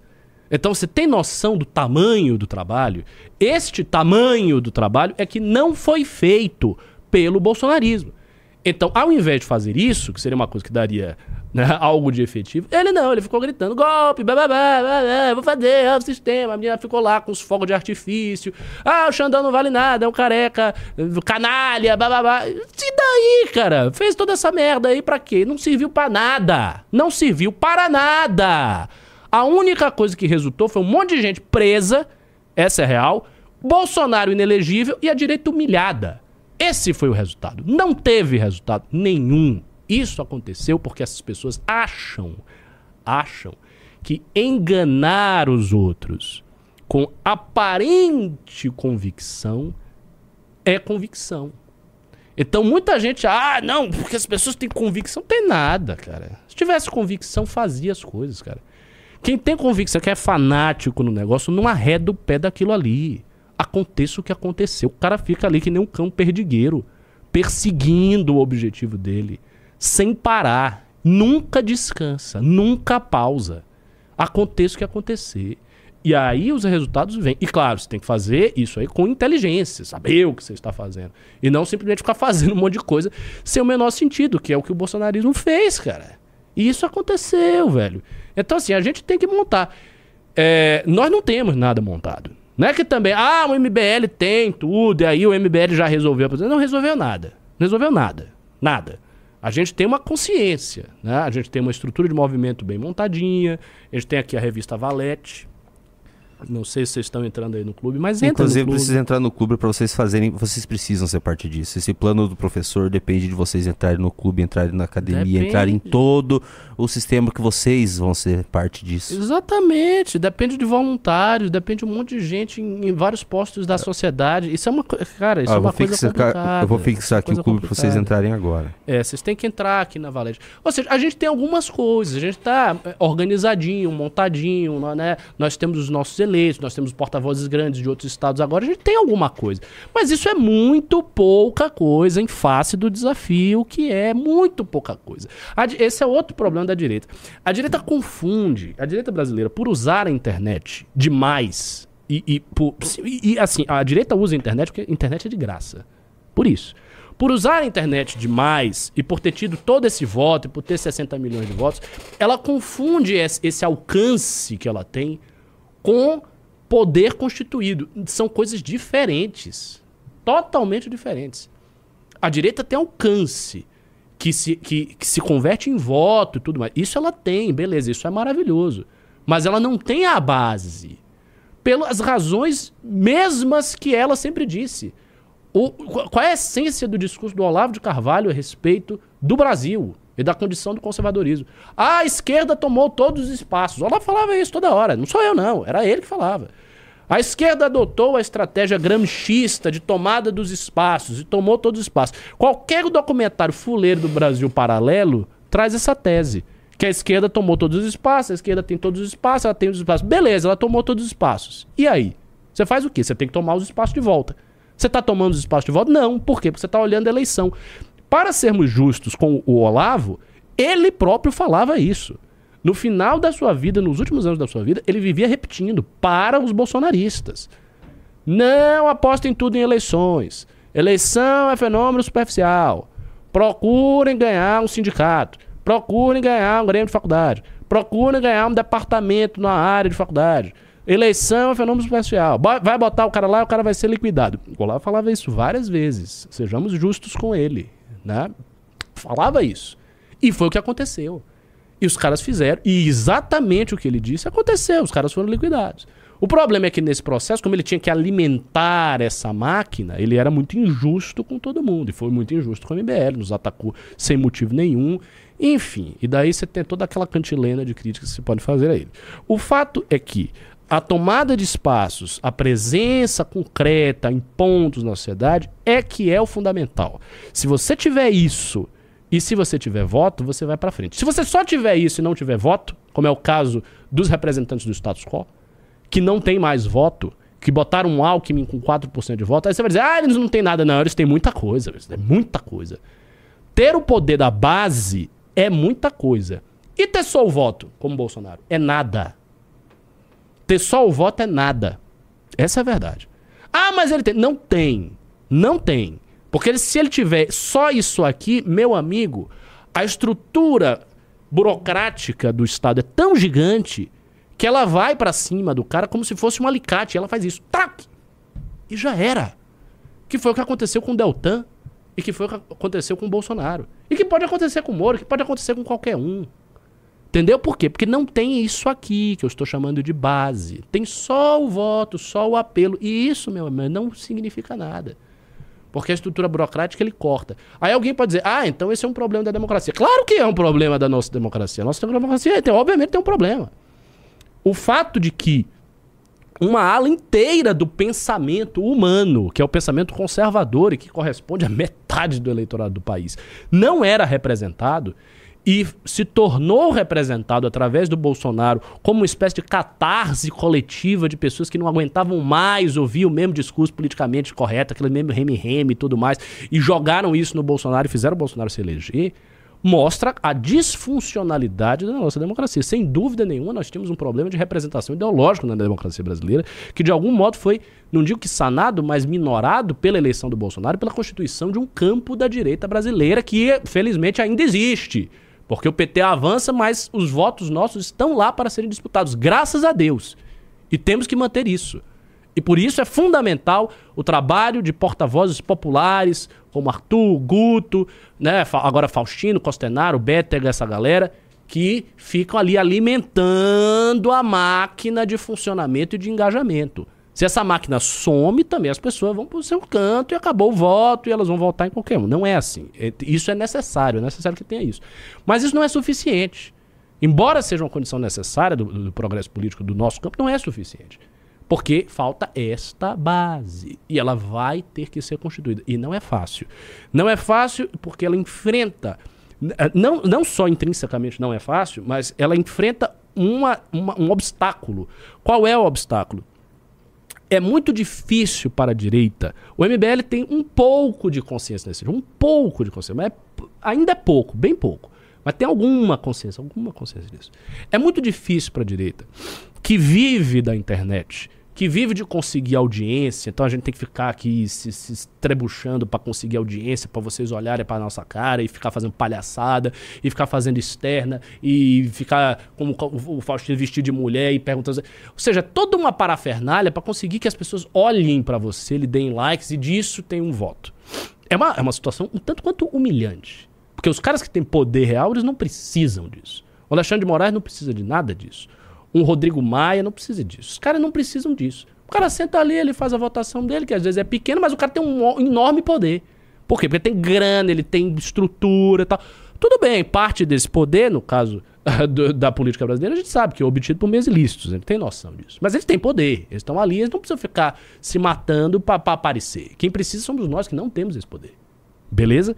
Então, como eu estava dizendo, parte da resistência a construir isso vem de olhar esse monte gigantesco de trabalho e não enxergar a consequência imediata disso. Você, sabe? Não está claro porque, sei lá, você conseguir um DCE no Piauí é uma coisa boa. Ah, você conseguiu um DCE no Piauí. Sim, mas aumentou a, a, a audiência aqui do MBL News? Não. Vendemos mais clube porque conseguiu o DCE do Piauí? Também não. Alguém mais foi contratado? Também não. A gente conseguiu alguma ideia? Também não. Ou seja, pra que, que eu vou conseguir essa, essa porcaria desse DCE na, na, na, no Piauí? Não quero. Vou fazer o que interessa, entendeu? Ó, oh, entre no clube, blá, blá, blá. Mas veja, essa é uma resistência compreensível. Por quê? Porque a gente está no mundo da exposição tal. Mas o que é necessário ter consciência, e o exemplo do Bolsonaro mostra isso. Porque muito mais do que a gente foi o Bolsonaro o bolsonarismo ainda é, e no auge era, esmagadoramente maior na internet do que nós. Então, ah, o MBL é muito bom na internet. Ok, o Bolsonaro é melhor ainda. Se ele conseguiu se eleger presidente, elegeu vários deputados, é um sinal de que a sua comunicação na internet é extraordinária. Os um milhão de likes que o Nicolas tem num post significa que a comunicação dele é muito boa. Ah, mas ele é desqualificado, ele é burro. Beleza, mas ela funciona bem pra caramba. Ou não é? Beleza? E, então, o exemplo do bolsonarismo nos mostra, nos dá esta lição. Eles tinham toda a internet. Os caras são rei da internet. Veio gente do trumpismo para o Brasil estudar os caras. Entendeu? Não vieram estudar o MBL, vieram estudar os caras do Bolsonaro. Gente tem que ter humildade para falar. Os caras foram incríveis, eles cresceram, eles pegaram o discurso na clave mais picareta que mais funcionou e os caras foram papapá e elegeram um monte de gente e botaram o presidente lá. Mas o exemplo deles mostra que ao fazer isso e não ter essa base, você vai ser liquidado. Então é preciso vencer a resistência que é expressa pela ideia de que certas coisas não servem para nada. Ah, então ter, sei lá, cinco pessoas num conselho de um parque do Rio Grande do Sul. Isso serve para alguma coisa? Não, serve para nada. Serve. Serve. Eu ter um juiz lá, não serve. Serve. Tudo isso serve. Contado nos dedos não serve. Ter um diretório de uma faculdade, de fato, não serve para nada. Mas e você ter mil? Serve para alguma coisa? Serve. Serve. Sabe por que serve? Porque quando tiver um candidato nosso, ele entra lá e percorre. Aí alguém pode fazer a seguinte objeção: não, não precisa, porque o nosso candidato ele, ele é eleito pela internet. Ele faz vídeos, ele fica grande, tá? Sim, quantos? Não, vários. Sim, quantos? Cinco. Ah, cinco. Dez. Beleza. Quinze. É, quarenta. Quarenta. Duzentos. Aí o cara... É, mas aí não dá pra eleger também todo mundo, porque a internet concentra... Ah, pera, pera. ah não dá pra eleger duzentos? E dois mil dá pra eleger? Ah, não, mas a Bahia também nem o Bolsonaro tem. Dois mil? do- Dois mil, cara? É, dois mil, caras. E aí? Pois é, sabe por quê? Porque o PL, meu filho, não pelo Bolsonaro, o PL tem 600 prefeitos. Pensou nisso aí? Quantos prefeitos tem o bolsonarismo? Sei lá quantos. Tem muitos prefeitos? Tem 600 prefeitos? Não tem 600 prefeitos. O PL tem 600 prefeitos. Tem um monte de gente. Então, eu estou dando o exemplo de que a, o voto pela internet, ele é um voto concentrado em poucas e relativamente poucas figuras, mas a base, mesmo em termos eleitorais, não aparece por isso. Ela aparece por outras coisas. Pelo cara que tem voto de igreja, pelo cara que circula no movimento estudantil. Isso no caso da esquerda, né? Só a esquerda tem voto de movimento estudantil, porque só a esquerda tem o, o espaço. Mas ela tem um voto lá. E tem outras coisas, e tem outras coisas. Tem influência sobre os estudantes. Pô, você imagina o que é um movimento de direita ter mil diretórios acadêmicos. Isso é influência na cabeça das pessoas. Você tá ali falando, que as pessoas estão vendo os seus símbolos, elas estão ali, entendeu? O que é, por exemplo, você ter uma iniciativa jurídica que esteja encastelada em todo o Brasil. Né? Você ter, sei lá, 15% do MP, do Ministério Público Federal do país, é gente do MBL. Até 15% é um exagero. 5%. 5%. Meu irmão, só isso, só isso, muda tudo. Muda toda a configuração ideológica do MP. Todos os processos, tudo que o MP fizer, vai ter uma certa inflexão diferenciada. Você ter 10% dos juízes no país. O que, que isso muda? Muda, claro. Isso muda o teor das sentenças que os juízes vão emitir. Os juízes emitirão sentenças de um teor diverso. Isso faz, portanto, com que a sociedade se passe a se movimentar de uma outra maneira, porque a esquerda tem isso, embora não seja sempre assim, não seja organizado de forma central, mas ela tem. E ela tem várias associações de juízes e várias associações de promotores que são governados pela esquerda. A gente sabe, por exemplo, a imensa influência que existe, nós sabemos disso, a imensa influência que a esquerda exerce nas eleições da OAB. A Ordem dos Advogados do Brasil é imensamente influenciada por alas de esquerda que disputam aquilo ali. Elas têm influência. Ah, isso não tem influência? Tem influência, sim. Porque é uma organização que faz a configuração da advocacia no, no país. Então, todas essas coisas têm influência. Elas têm influência grande. Óbvio, volto a dizer, quando você conta no dedo, não tem, porque aí é uma gotinha pingada. Mas não tem como surgir um percentual, uma fatia das pessoas sem começar na gotinha. Então a gente tem que fazer esse trabalho. E foi isso mesmo que o bolsonarismo não fez. E por isso ele escolheu meios errados, taticamente. Ele fracassou fragorosamente, caiu, se deu mal, se lascou, essa é a verdade. Foi liquidado. E tantas vezes quantas a direita acha que vai subir por causa da internet isso é suficiente, vai ser liquidado do mesmo jeito. Essa é a real. E agora, vamos passar aqui pro. Meu Deus do céu. Sai fora, Renan. Ninguém mais quer te ver aqui. Ah, para aula com isso. atrás de aula. Aula Para atrás de aula. Ó, até mudei o, O título da, da internet. Tá com 3.200 pessoas que eu não. Assim, Chegou a não quase quero trabalhar quatro. de sucesso Che- ainda. É, você vai. Sai, Renan. Não, não quero. Tá, mas vem cá. Deu uma, pelo menos Não, uma. venha pra cá, venha. Deu uma satisfação pra todo mundo. Eu vou ler. o- O Ricardo vai responder os pimbas. Tá, você eu- não vai. Não, não, não vou atrapalhar o Ricardo. Sai não. daqui, essa Olá, live não é mais galera. sua. Ah, pro pessoal ficar assustado, eu que todo, todo perfurado aqui. Não, é que se tá indo bem com o Ricardo, sabe o que eu tava sugerindo? Ah. A gente fazer assim, ó. O- vai, fa- lê os pimbas, e aí depois eu dou uma entrada, a gente estende a live, e depois começa o news logo depois, aí a gente... Quer fazer Não, uma. aí eu falei, não, aí eu Quer entro fazer uma sozinho. live só? Você fica até onde você quiser, aí eu continuo essa live, a gente vai... Vamos fazer uma live só então? É, vamos fazer uma... Vamos fazer um... Vamos atravessar. aí. Boa. Mas vo- vem logo pra cá, vou trazer alguém pra cá também que eu preciso comer. O Ricardo os pimbas, vai comer. Pronto, beleza. Tá, vou- pe- pede pra alguém também me barrinha de assumir aqui no proteína, lugar. coisa, coisa rápida. Pede pra não alguém assumir aqui então. Então a gente faz uma live só. Não, tá bom. Você tem novidades? Tem muitas novidades. Muitas? Muitas. Tá.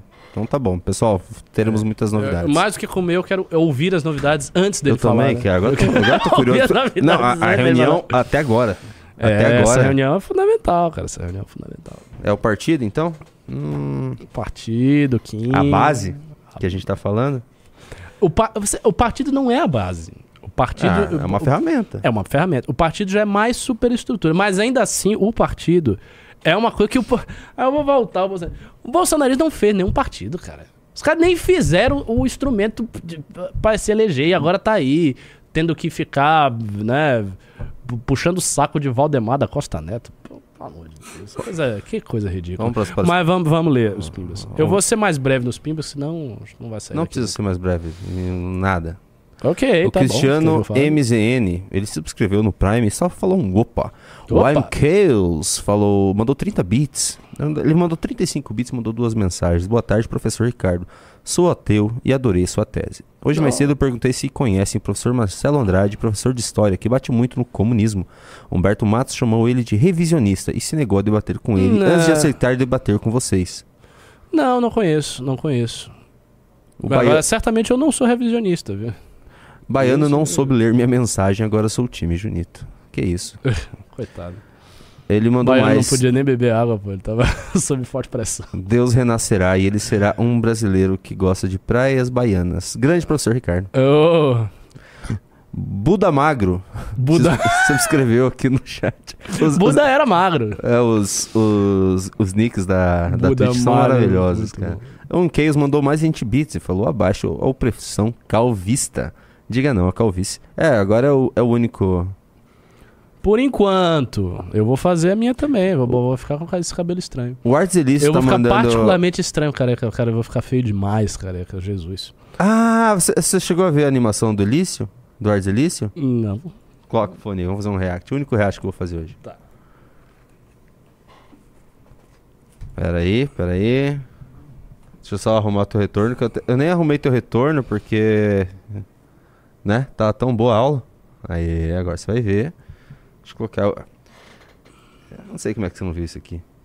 Ah, eu vi. Ah. Eu- pô, eu vi, eu vi isso aí, o negócio da capoeira. Ah, mas vamos ver de novo então, já que pra quem não viu. É. Vieram três pra bater no nego. Vieram três pra bater no nego. Trouxeram faca, porrete, facão. Trouxeram faca, porrete, facão.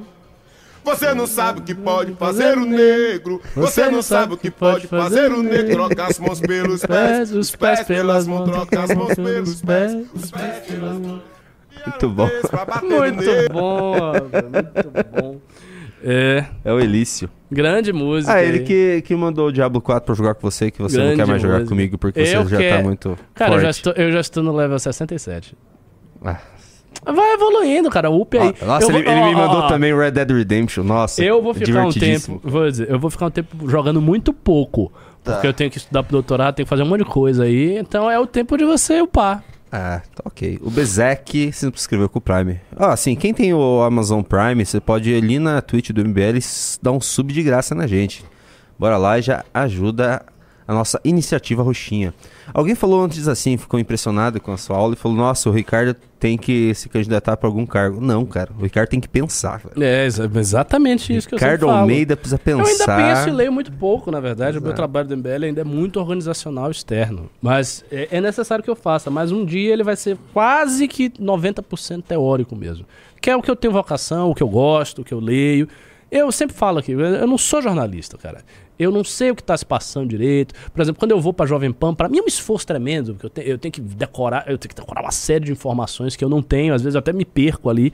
Não é fácil, não é natural para mim. Você gosto. decorou tudo esses nomes estranhos de filósofo. Mas é diferente. Eu gosto disso. Isso é a teoria. Eu leio livros sobre isso. Eu não leio livros sobre a Operação Lava Jato. A Odebrecht. Eu não- E nem leio notícia. Não, não curto, cara. E, assim, sinceramente, pra, você veja, pra fazer análises posicionais, tático, estratégicas, não é necessário ter- ser tão informado assim. Porque é, o- o- os fatos miúdos, eles não mudam. Quando eu vou na Jovem Pan, eu, vou, eu estudo os fatos miúdos. Então, por exemplo, eu sei que a, a treta da Daniela do Vaguinho e tal. Mas se eu não soubesse nada da Daniela do Vaguinho, do Vaguinho, que é prefeito de Belfor Roxo, que apoiou o PT, que é a Daniela que tá no turismo, que vai sair pro Celso Sabino. Se eu não soubesse nada disso, nenhuma posição do PT no jogo mudaria.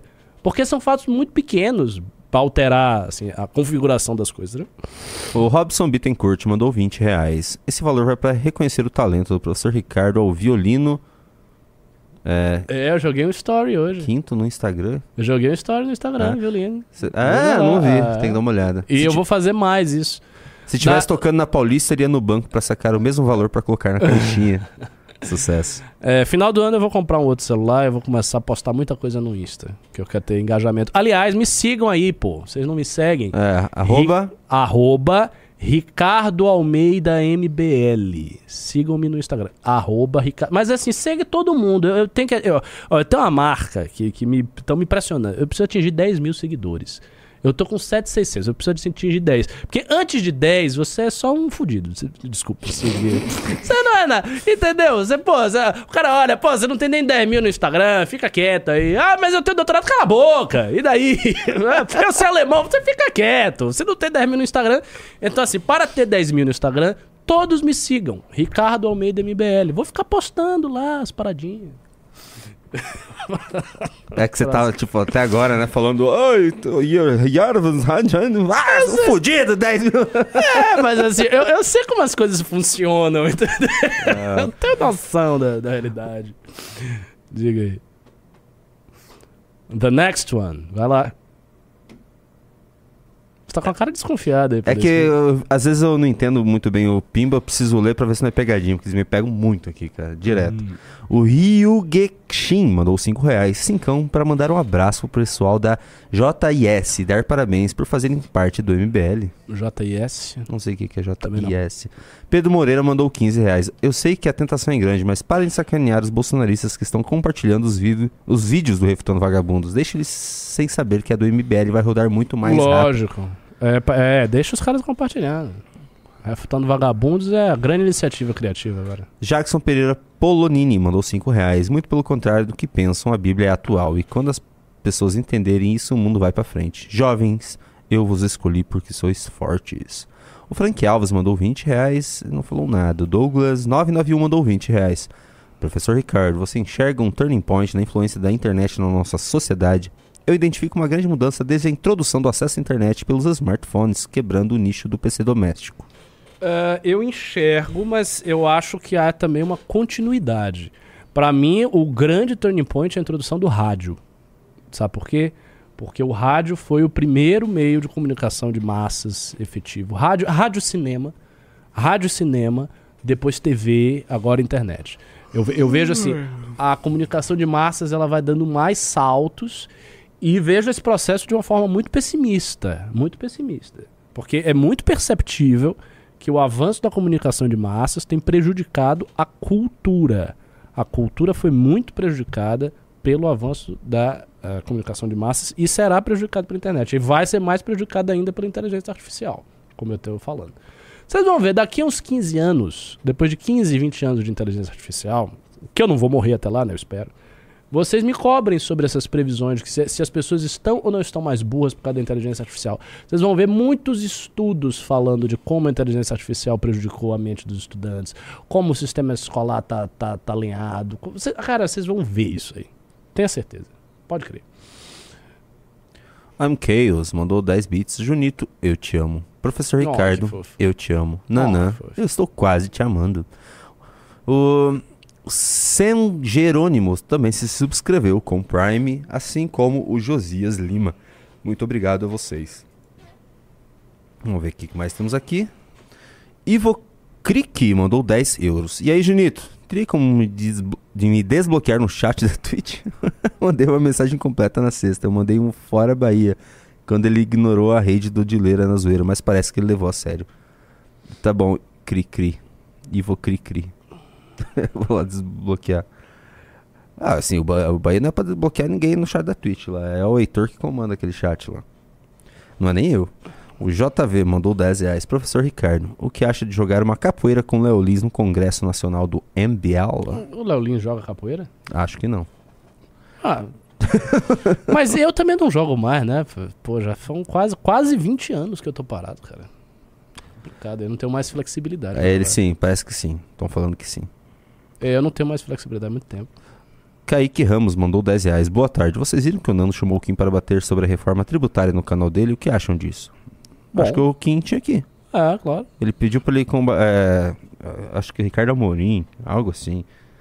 Cara, Enfim, o Kim é um dos melhores debatedores do país. O que for pra ele falar. Mas, ele, falar mas o Renato falou que não, um debate sério, sem essa. É, bolsonarismo, petismo, ele quer deixar os vagabundos de fora do debate, que é só um bem, debate sério. é, Eu acho que vai depender de duas coisas. Depende do interlocutor se manter nas linhas de um debate sério. E Mas depende do Amorim é sério, mediador. então, depende do mediador cortar. Se assim se mantiver, vai ser um lindo debate, cara. Um debate. Vai ser Cara, um debate é sem muito audiência, que o pessoal gosta de ver tiro porra de bomba, né? É, esse, esse também é um dos problemas, né? Esse vício em, em, em esculhambação, pô. Vocês têm que ser mais refinados. Juliano Lerrer mandou 10 reais. A vida como um todo é matemática. São fórmulas e mais fórmulas acontecendo o tempo todo, em todo lugar. E exatamente por conta dessa quantidade inimaginável de cálculos que nós não temos as respostas. Hum, não acho que a vida é matemática. Eu acho que a, a matemática é como se fosse um esqueleto. A vida é experiência. E a experiência é como se fosse o resto do corpo, sabe? Rodrigo Basso mandou 10 reais. Ó, Rodrigo Basso. Ainda não foi descoberto o local onde a consciência po- supostamente estaria, mas como, mas como podemos explicar as influências do pensamento sobre as partículas? O todo é vibração. Cara, eu vou dizer o seguinte. Você talvez não acredite nisso. Mas eu fazendo as práticas meditativas que eu aprendi recentemente, eu sentia sensações corporais microscópicas no corpo, assim, na mão, como se fossem pequenos raios e eletricidades, coisas. Isso concentrando meu pensamento na área, um negócio de louco, viu? Então, assim, ah, tem muita coisa a ser pesquisada nesse sentido. É um tema, é um tema que eu gosto, é um tema que eu gosto bastante. Eu, eu queria ter tempo para reestudá-lo, mas sem ser neste próximo ano. Em 2025 para 26 eu vou retomar esse tema. Daqui uns dois anos. Berna- Bernardo Alvim mandou 25 reais. Ricardo, sua tese sobre consciência pode se relacionar de alguma forma com os conceitos de Jung? Se sim, como? Não, não diretamente, porque Jung foi um psicólogo, né? É assim, eu me basearia mais numa literatura contemporânea de filósofos da consciência.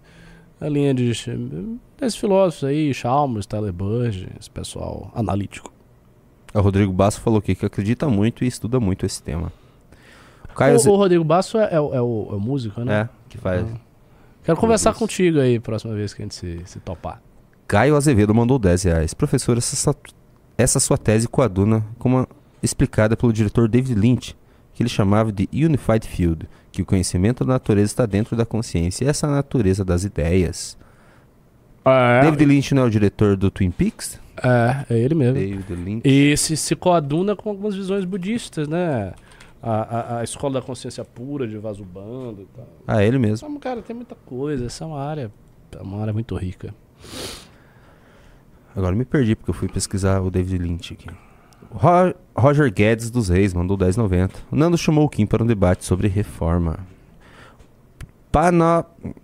Panopticon Mi- Miracles. Panopticon... Panopticon Miracles mandou 10 reais. Pode ter sido a imprensa o início da morte de Deus, porque todos podiam discuti-lo com textos com a Bíblia vulgata. Cara, esse processo, assim. Eu não acho que a imprensa foi o início da morte de Deus e não acho que ah, o protestantismo, aquele período. Para mim, a grande crítica mesmo, o, o período de inflexão de mudança, é o período iluminista, que vai, de acordo com a periodização do Jonathan Israel, de 1650 a 1790. Ah, mas há, há obras de, de, de proto-iluministas como Spinoza e Thomas Hobbes, sobretudo Spinoza e Thomas Hobbes, que terão uma influência imensa, imensa. né? O, o espinosismo no século XVIII era equivalido ao ateísmo. né? Então se falava espinosismo, se falava em ateísmo. Embora Spinoza não tenha sido exatamente ateu, mas ele faz uma, ele submete a narrativa judaica a uma crítica devastadora no Tratado Teológico Político, né? que é um, um dos, é um dos grandes escritos políticos da humanidade. Estão falando para comprar um, um blazer, foi muito gênio. um nossa. blazer de adulto pro Junito, que eu tô usando esse que o Renan usava, ó. Ele não serve em mim porque é muito pequeno, mas eu só tô usando porque tá muito frio aqui. Eles estão ligando o ar. Ah, muito eu gosto desse cara. casaco. E eu gosto como eu fico no casaco. que Eu nem tô usando mais, tô usando. Do que, esse- do que blazer. Não- Eu tô usando roupas blazer é awake muito, agora. Essas, roupas é muito afrescalhada, eu não gosto. É muito, é muito elegante. Eu não sou pessoa elegante. O Beraldo é um cara elegante. O É, o Beraldo Beraldo veste é isso aí e fica bem. Eu visto, eu fico parecendo um garçom, um pato. Fico bem. Arthur Augusto Ferreira mandou 10 reais. Ricardo, procure pelo design inteligente. É, uma das, uma das teses contemporâneas aí sobre isso. Um nome que eu não consigo falar que, sei lá, que Eu, que- que eu quero é ler essa. muito, falando sobre isso, eu quero ler muito um livro do William Lane Craig, aquele polemista cristão, um teólogo muito, muito bom mesmo. Ele tem um livro sobre o argumento do Calam, o argumento cosmológico do Calam. O Calam é a teologia islâmica. E a teologia islâmica dá uma, um, há um espaço muito grande para os argumentos cosmológicos. Isso está presente no Corão o tempo todo. É uma coisa que eu queria ler, esse, esse livro do William Lane Craig. O Ar Arlequim mandou 5 reais e falou: Teremos pessoas cujas vidas estarão inteiras na internet, desde o nascimento até a maioridade. Show de Truman na vida real. Não achas meio bizarro? Não, cara, todas as pessoas estarão assim em breve. Questão de algumas décadas. Sim- Simplesmente assim, as pessoas vão morrer, nós vamos morrer, cara. E aí? Se a internet não desaparecer até lá, você vai ter só pessoas que vivem com a internet. A internet vai ser tão natural para elas quanto energia elétrica é para todos nós. Ah, pense o seguinte: a energia elétrica não existia desde sempre. Todo mundo que você conhece ou já conheceu nasceu com a energia elétrica já funcionando. Então as pessoas nunca viram o que é, que é um mundo sem energia elétrica. Não é muito louco? Mas o mundo não tinha energia elétrica, cara. Durante boa parte da existência da humanidade não havia energia elétrica. É, As pessoas esquecem dessa- dessas coisas, né? Lucas Miranda mandou 5 reais. De uma visão religiosa, vemos que o poder de Deus tudo toca e rege, não tirando o arbítrio. Corroborando com o que você concluiu. Sim, é a providência divina, né? O Arts Elício mandou 5 dólares. Mas é só um comentário. Para ver a providência divina, é necessário novamente que o universo tenha algum eu, ainda que seja um eu reflexo. Ou seja, ainda que te- seja um espelhismo do eu divino, do eu afirmativo de Deus, que Deus é uma personalidade, de algum modo o universo precisa estar atravessado por isso. Porque senão não tem sentido falar em providência. Só tem sentido falar em relações ah, físicas que não tem qualquer tipo de inteligibilidade, de sentido, de, de, de ordem, de nada. É simplesmente um- algo que ocorre e que é descrito por certas leis naturais e ponto final. O Arts Elício mandou 5 dólares. Professor Ricardo teorizando e confirmando filosoficamente a minha animação tosca e feita na zoeira. Uma verdadeira surra na ignorância. Meus parabéns. Valeu. Foi ele que fez aquela animação do. É, mas eu não polemizei com os comunistas. Não, não fiz isso. Arthur RCPG mandou 20 reais. Professor, alguns associam as ideias de João Calvino à formatação do capitalismo moderno.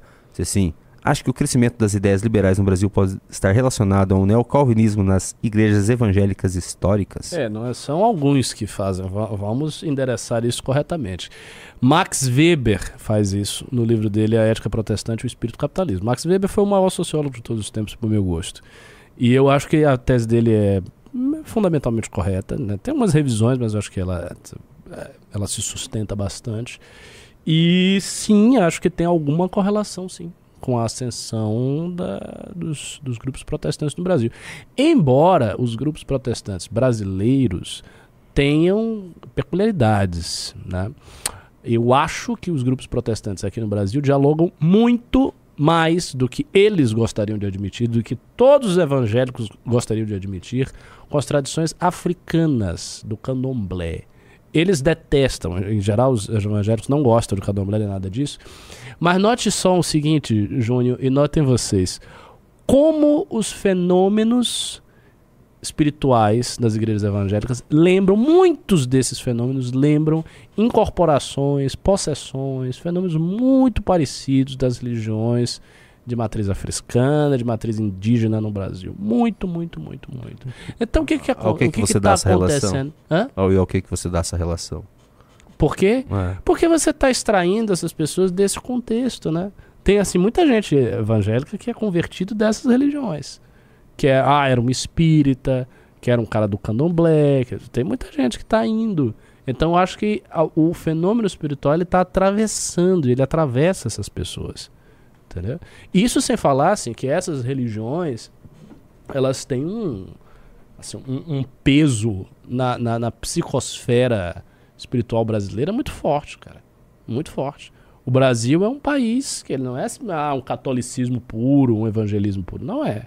Ele é uma mistura muito sincrética com a grande presença das religiões africanas e indígenas, que são religiões que lidam com espíritos do mundo intermediário e que tem todos esses fenômenos, possessões, incorporações e por aí vai. Vamos para a próxima. Fábio Santos mandou 10 reais.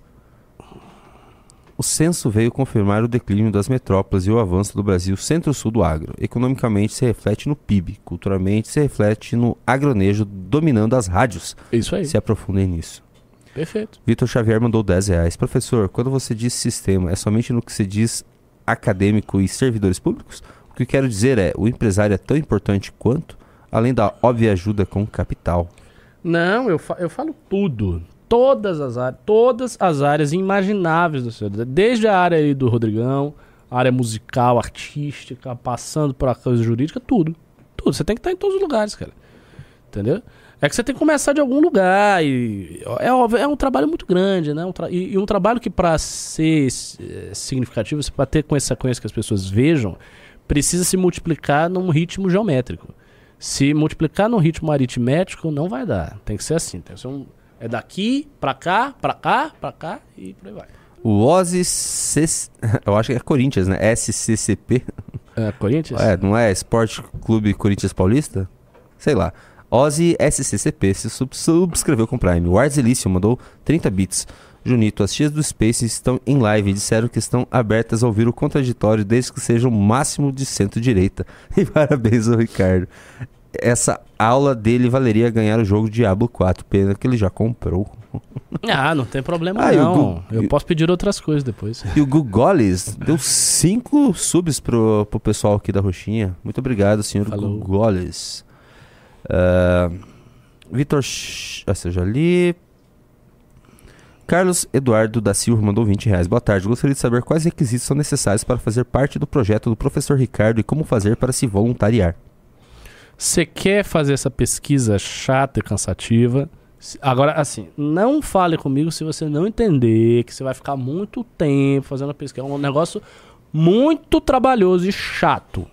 Essa é real. Chato e trabalhoso, mas no volume vai ter consequências sim. É, fala comigo no meu Insta, Ricardo Almeida MBL. Qualquer um que queira fazer essa pesquisa, fala comigo no meu Insta, Ricardo Almeida MBL, e manda o seu número. Que aí eu, te, eu já tenho um grupo de WhatsApp que tá vazio, eu vou colocar as pessoas lá dentro. O Ney Alexandre está perguntando como fazer para dar um sub na Twitch. Eu vou ser bem sincero. Não, não fazer nada. Eu fiz sub, mas o pessoal dá sub lá. Deve quando você subscrever, deve ter as o caminho ali que, o, que a própria Twitch te dá para subscrever. É, vou ter que fazer uma aula. Né? Eu peço sub, não sei como dar sub, é, é um pouco é. burro, né? RP Feres mandou 20 reais. Professor Ricardo, dá uma olhada no IDD, litigância, não, litigância estratégica e transformação do sistema de justiça. O movimento tem alguma iniciativa nesse sentido? Vai no sentido da sua fala de ocupação de espaços. É, eu posso dar uma olhada, mas assim, é... para a gente montar isso aí, vai ter que aparecer muitas pessoas responsáveis a conduzir tudo isso nas, nos setores diversos. É uma coisa, por exemplo, que eu sinto também um certo peso. É a ideia de que a gente tem que meio que saber de tudo e ver tudo, tá? Eu não gosto. Eu gosto de ficar nas minhas coisas, aprofundar as minhas coisas. Toda essa parte jurídica vai ter que ter alguém que vai ser um pivô e o cara vai lá. A outra parte vai ter que ter alguém ser um pivô. Entendeu? O ACFIFO mandou 5 dólares. Ricardo, só chamar o seguidor do mito de burro era suficiente, não precisava destruir toda a existência dele. Parabéns pela, pela não é excelente é nem, análise. Cara, não é nem o seguidor, velho. O seguidor, não. coitado. O seguidor é uma pessoa muito iludida. É o que eu tava falando dos velhinhos e tal. Esses caras, esses caras ficam iludindo, esses picaretes ficam iludindo.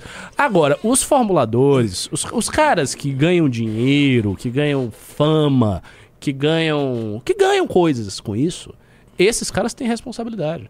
Do mesmo jeito que nós temos a responsabilidade, uma responsabilidade diferente do seguidor. O membro do MBL coordenador que está aqui, que é o profissional, ele tem uma responsabilidade totalmente diferente do seguidor. Né? Então, esse é o problema. Esses caras estão na ponta. A gente tem que cortar a cabeça, esses caras estão na ponta. Metaforicamente. Metaforicamente. Daqui a pouco eu vou dizer que eu tô querendo matar os outros aqui. Mas é, é se ninguém liga. A Globo ia, ia falar bem da gente. em, em fala profundamente democrática, Ah. quando do, do movimento de centro-direita, diz que bolsonaristas devem ser combatidos menos. democraticamente.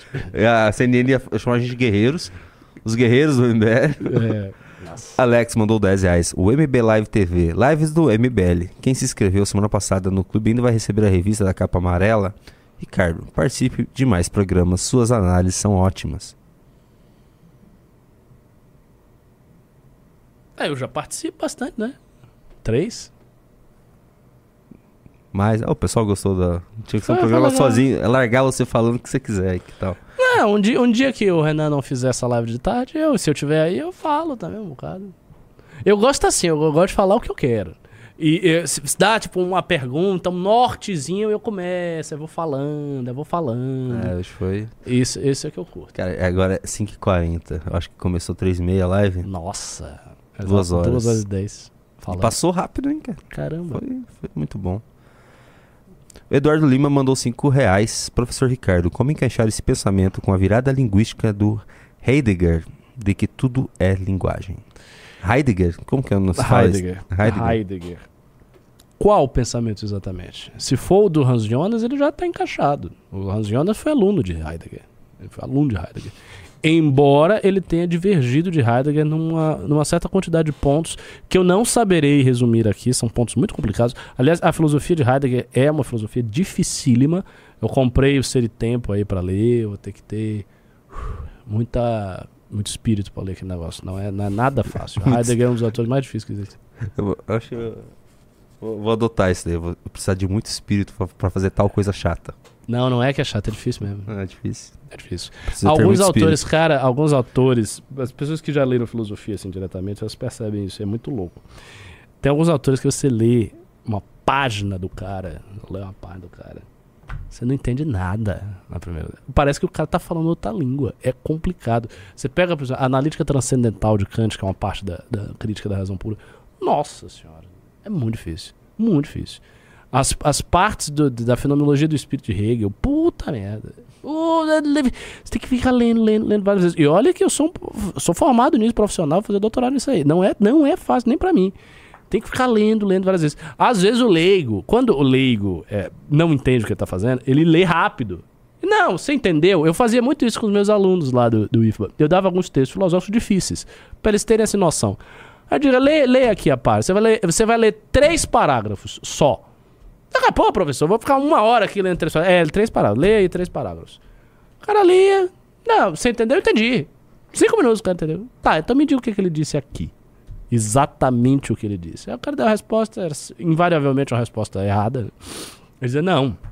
Lê de novo, lê de novo, lê de novo. Cara, na décima vez que ele lia, aí acontecia, BUM! Ele. Ah, entendi. Aí ele, aí ele pegava o gancho. Então eu fazia isso muito com as categorias de Aristóteles, que é um, é um texto que Aristóteles vai discutir os predicamentos mais universais e tal. São as categorias, né? Su- Substância, quantidade, qualidade, eh, relação, se não me engano. Enfim, ele discute essas categorias. É dureza o texto. Tem que ficar lendo, lendo várias vezes até entender. Porque tá muito na fronteira do que a linguagem permite, sabe? Agora tem outros autores que são mais fáceis. Descartes, por exemplo, é um autor notavelmente fácil. Assim, dá, pra ler de boa. Os filósofos políticos, um Rousseau da vida, um Locke, sabe? Você consegue. Ricardo Ribeiro mandou 20 reais. Eu acho que ANCAPs também foram culpados por colocar na cabeça da direita essa ideia de não ocupar cargos públicos. Uma grande geração de 2014 pra cá preferiram ficar especulando Bitcoin do que fazer concurso público. É, um pouco, um pouco sim, um pouco sim. Agora você me achará, hein? Ricardo Ribeiro. Eu sou Ricardo Ribeiro também. Ricardo Almeida Mota Ribeiro. Valeu? Você é Ribeiro? Ribeiro? Também sou Ribeiro. Ah, Mas eu não tenho no nome. o quê? Eu não tenho no nome, mas só eu não tenho no nome da minha família. Ah. Todos têm Ribeiro. Ah. Professor, É, nós somos parentes distantes aí. ah, prof- professor Doutor Faustino Júnior. Nossa, Fal- professor, ó, o Ricardo, o Faustino e eu. Mandou 54,90. Como você resolveria o dilema da existência de Kierkegaard em Out Out? Ele foi hegeliano? O realismo filosófico Não. epistemológico de Aristóteles se concilia com o Islã? Não, não. Na, Kierkegaard não foi hegeliano. Na realidade, a crítica, o Kierkegaard foi um dos grandes críticos de Hegel. Eu não conheço muito bem a obra de Kierkegaard, mas ele foi um crítico de Hegel. Ele critica Hegel ah, no conceito de ironia, né, e em vários outros escritos. Até porque ele enxergava essa construção especulativa de Hegel como se Hegel como se todo o processo universal de desdobramento da ideia culminasse no sistema filosófico de Hegel como uma pretensão divinizadora que não fazia sentido para a filosofia de Kierkegaard, que opera justamente o movimento contrário, ou seja, ele tira né, a, a especulação daquele terreno da universalidade, ele tenta instanciá-lo na carnadura, na, na vida concreta, na angústia, no terror, né, na necessidade da fé e tudo mais. Então ele é um crítico de Hegel. Talvez exista grande influência de Hegel dentro, né, por dentro ali do sistema de Kierkegaard, mas eu não sou um conhecedor de Kierkegaard. Qual foi a, a segunda pergunta que ele fez? Se o, o realismo aristotélico é compatível com o Islã? eu, eu não entendo nada Não, tô olha só, ah, muitos filósofos muçulmanos foram aristotélicos. Na verdade, os peripatéticos, especialmente Averroes, né, Ibn Rushd. Ibn Rushd eh, foi comentado ah, no mundo latino como o grande comentador de Aristóteles. Era assim que os filósofos latinos, inclusive São Tomás de Aquino, via ah, Averroes. Agora, eu não acho que seja muito compatível, não. Eu acho que a resposta que Imam Ghazali deu na refutação dos filósofos, no Tahafut, que foi o grande escrito que polemizou com os filósofos a partir de um ponto de vista do calando, da, da teologia ortodoxa islâmica, é uma resposta muito adequada, que foi enfrentada por Averroes depois, no Tahafut al-Tahafut, né, da, da refutação da refutação, mas eu não, não, não me convenceu, não. Eu acho que Ghazali estava certo, Imam Ghazali. Anhu. O teu maior fã, Rio do Abreu, tá te dando um oi na Twitch. E aí? E aí? Jenny FFRP subscreveu com Prime e o Artzelício mandou 30 bits. Pois então pode pedir qualquer coisa com valor equivalente, desde que eu consiga fazer daqui dos Estados Unidos. Eita. É pra você. Se eu posso pedir qualquer coisa. Equivalente ao preço do Diablo 4. Não, agora não. Agora eu tô bem. Em, o- em outro momento. Ah, o Renan tá aqui, Renan. Falta só mais um pimba pra ler, eu vou encerrar então. Até pra dar sininho de novo. Daí a gente começa de novo. Dá um oi aqui pro pessoal. Ô, você vai jogar Dark Souls hoje comigo? Ah, não sei. Eu já, eu já anunciei. Não sei, não sei, não sei. Você vai jogar Dark Você Souls? não tá tão ruim, careca. Eu acho que você ficou melhor do que o Arthur. Ah, não Talvez sei, pela cara. Mas é que eu tô meio, assim, eu tô meio fuzilado nas laterais, É. assim. é, Você tá com um buraco, aspecto de só. Tug Life, você tá com o aspecto de marginal, assim, É. na cabeça. Mas- Mas faremos aí, vamos ver o que vai rolar. Ah, vamos jogar? Vou saber agora. Ah, não. tá, tá, tá. Vamos lá. O último. O Go On mandou 5 reais. Professor, foi através dos debates de William Lane Craig com descrentes sobre espiritualidade que cheguei na fé cristã e na filosofia. Ele é muito bom. Cara, o Craig é um gênio do debate. Ó, eu vou dizer, o Kim é muito bom debatendo.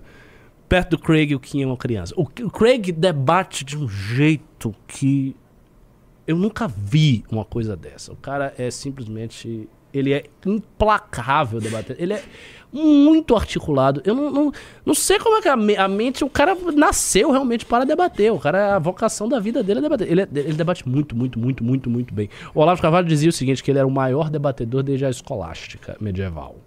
Ele, ele é incrível. Que bom que você chegou na filosofia cristã. Agora, cuidado com uma coisa. É, quando você chega na religião por uma via muito intelectual, tenha o cuidado de não intelectualizar demais a vivência religiosa. Religião não é filosofia. Religião é religião. Não intelectualize demais, porque aí você vai ficar só na cabeça e não vai ficar no centro do ser, que é aqui, o coração. Não o sentimento, mas toda a inteligência, a existência, a profunda existência está no coração. Nossa, o Rio do Abreu tá dando um chilique lá no Twitch depois que eu falei isso. Arzelício mandou 20 bits. Fechou, professor Ricardo. Você tem um crédito comigo anytime. Valeu. Ó, o Ar- o- inclusive o Rio do Abreu mandou umas mensagens no, no Instagram importantíssimas sobre é, informações sobre commodities e compra. Assim, preocupante que ele me mandou. Situação do Brasil? é, aparentemente o governo Lula vai pode ser que vai entrar numa onda de muita bonança. É, preocupante. sim, politicamente isso é bem preocupante, Bem, ainda mais depois da Nós- reforma, ele diz que a Aliás, reforma pode bombar isso ainda mais. Ele diz que comprou gado muito barato, tá tudo diminuindo. É, nós temos, assim, nós temos quatro anos pela frente. Mas assim, eu não- também não vou torcer contra, porque, É. enfim, a gente tá no Brasil, eu quero que as coisas se- deem bem, mas que é um problema político nós, político é, político é. Porque muita gente aí da direita, ah, eu sou direita, vai, muda a cabeça na hora que vê a prosperidade. É que foi Pode muito ruim o governo. Bolsonaro. Nossa senhora. Enfim, foi. Ah, peraí, tem mais um. O Joel BP mandou 5 reais. Ricardo, você tem cara de boludo. Minha obra favorita é do Diógenes, o cínico. Que, é, que não escreveu nada, né? Foi só a presença dele. Então é isso. Valeu, galera. Vamos voltar daqui a pouco Tchau. com MBL Knows. Até mais.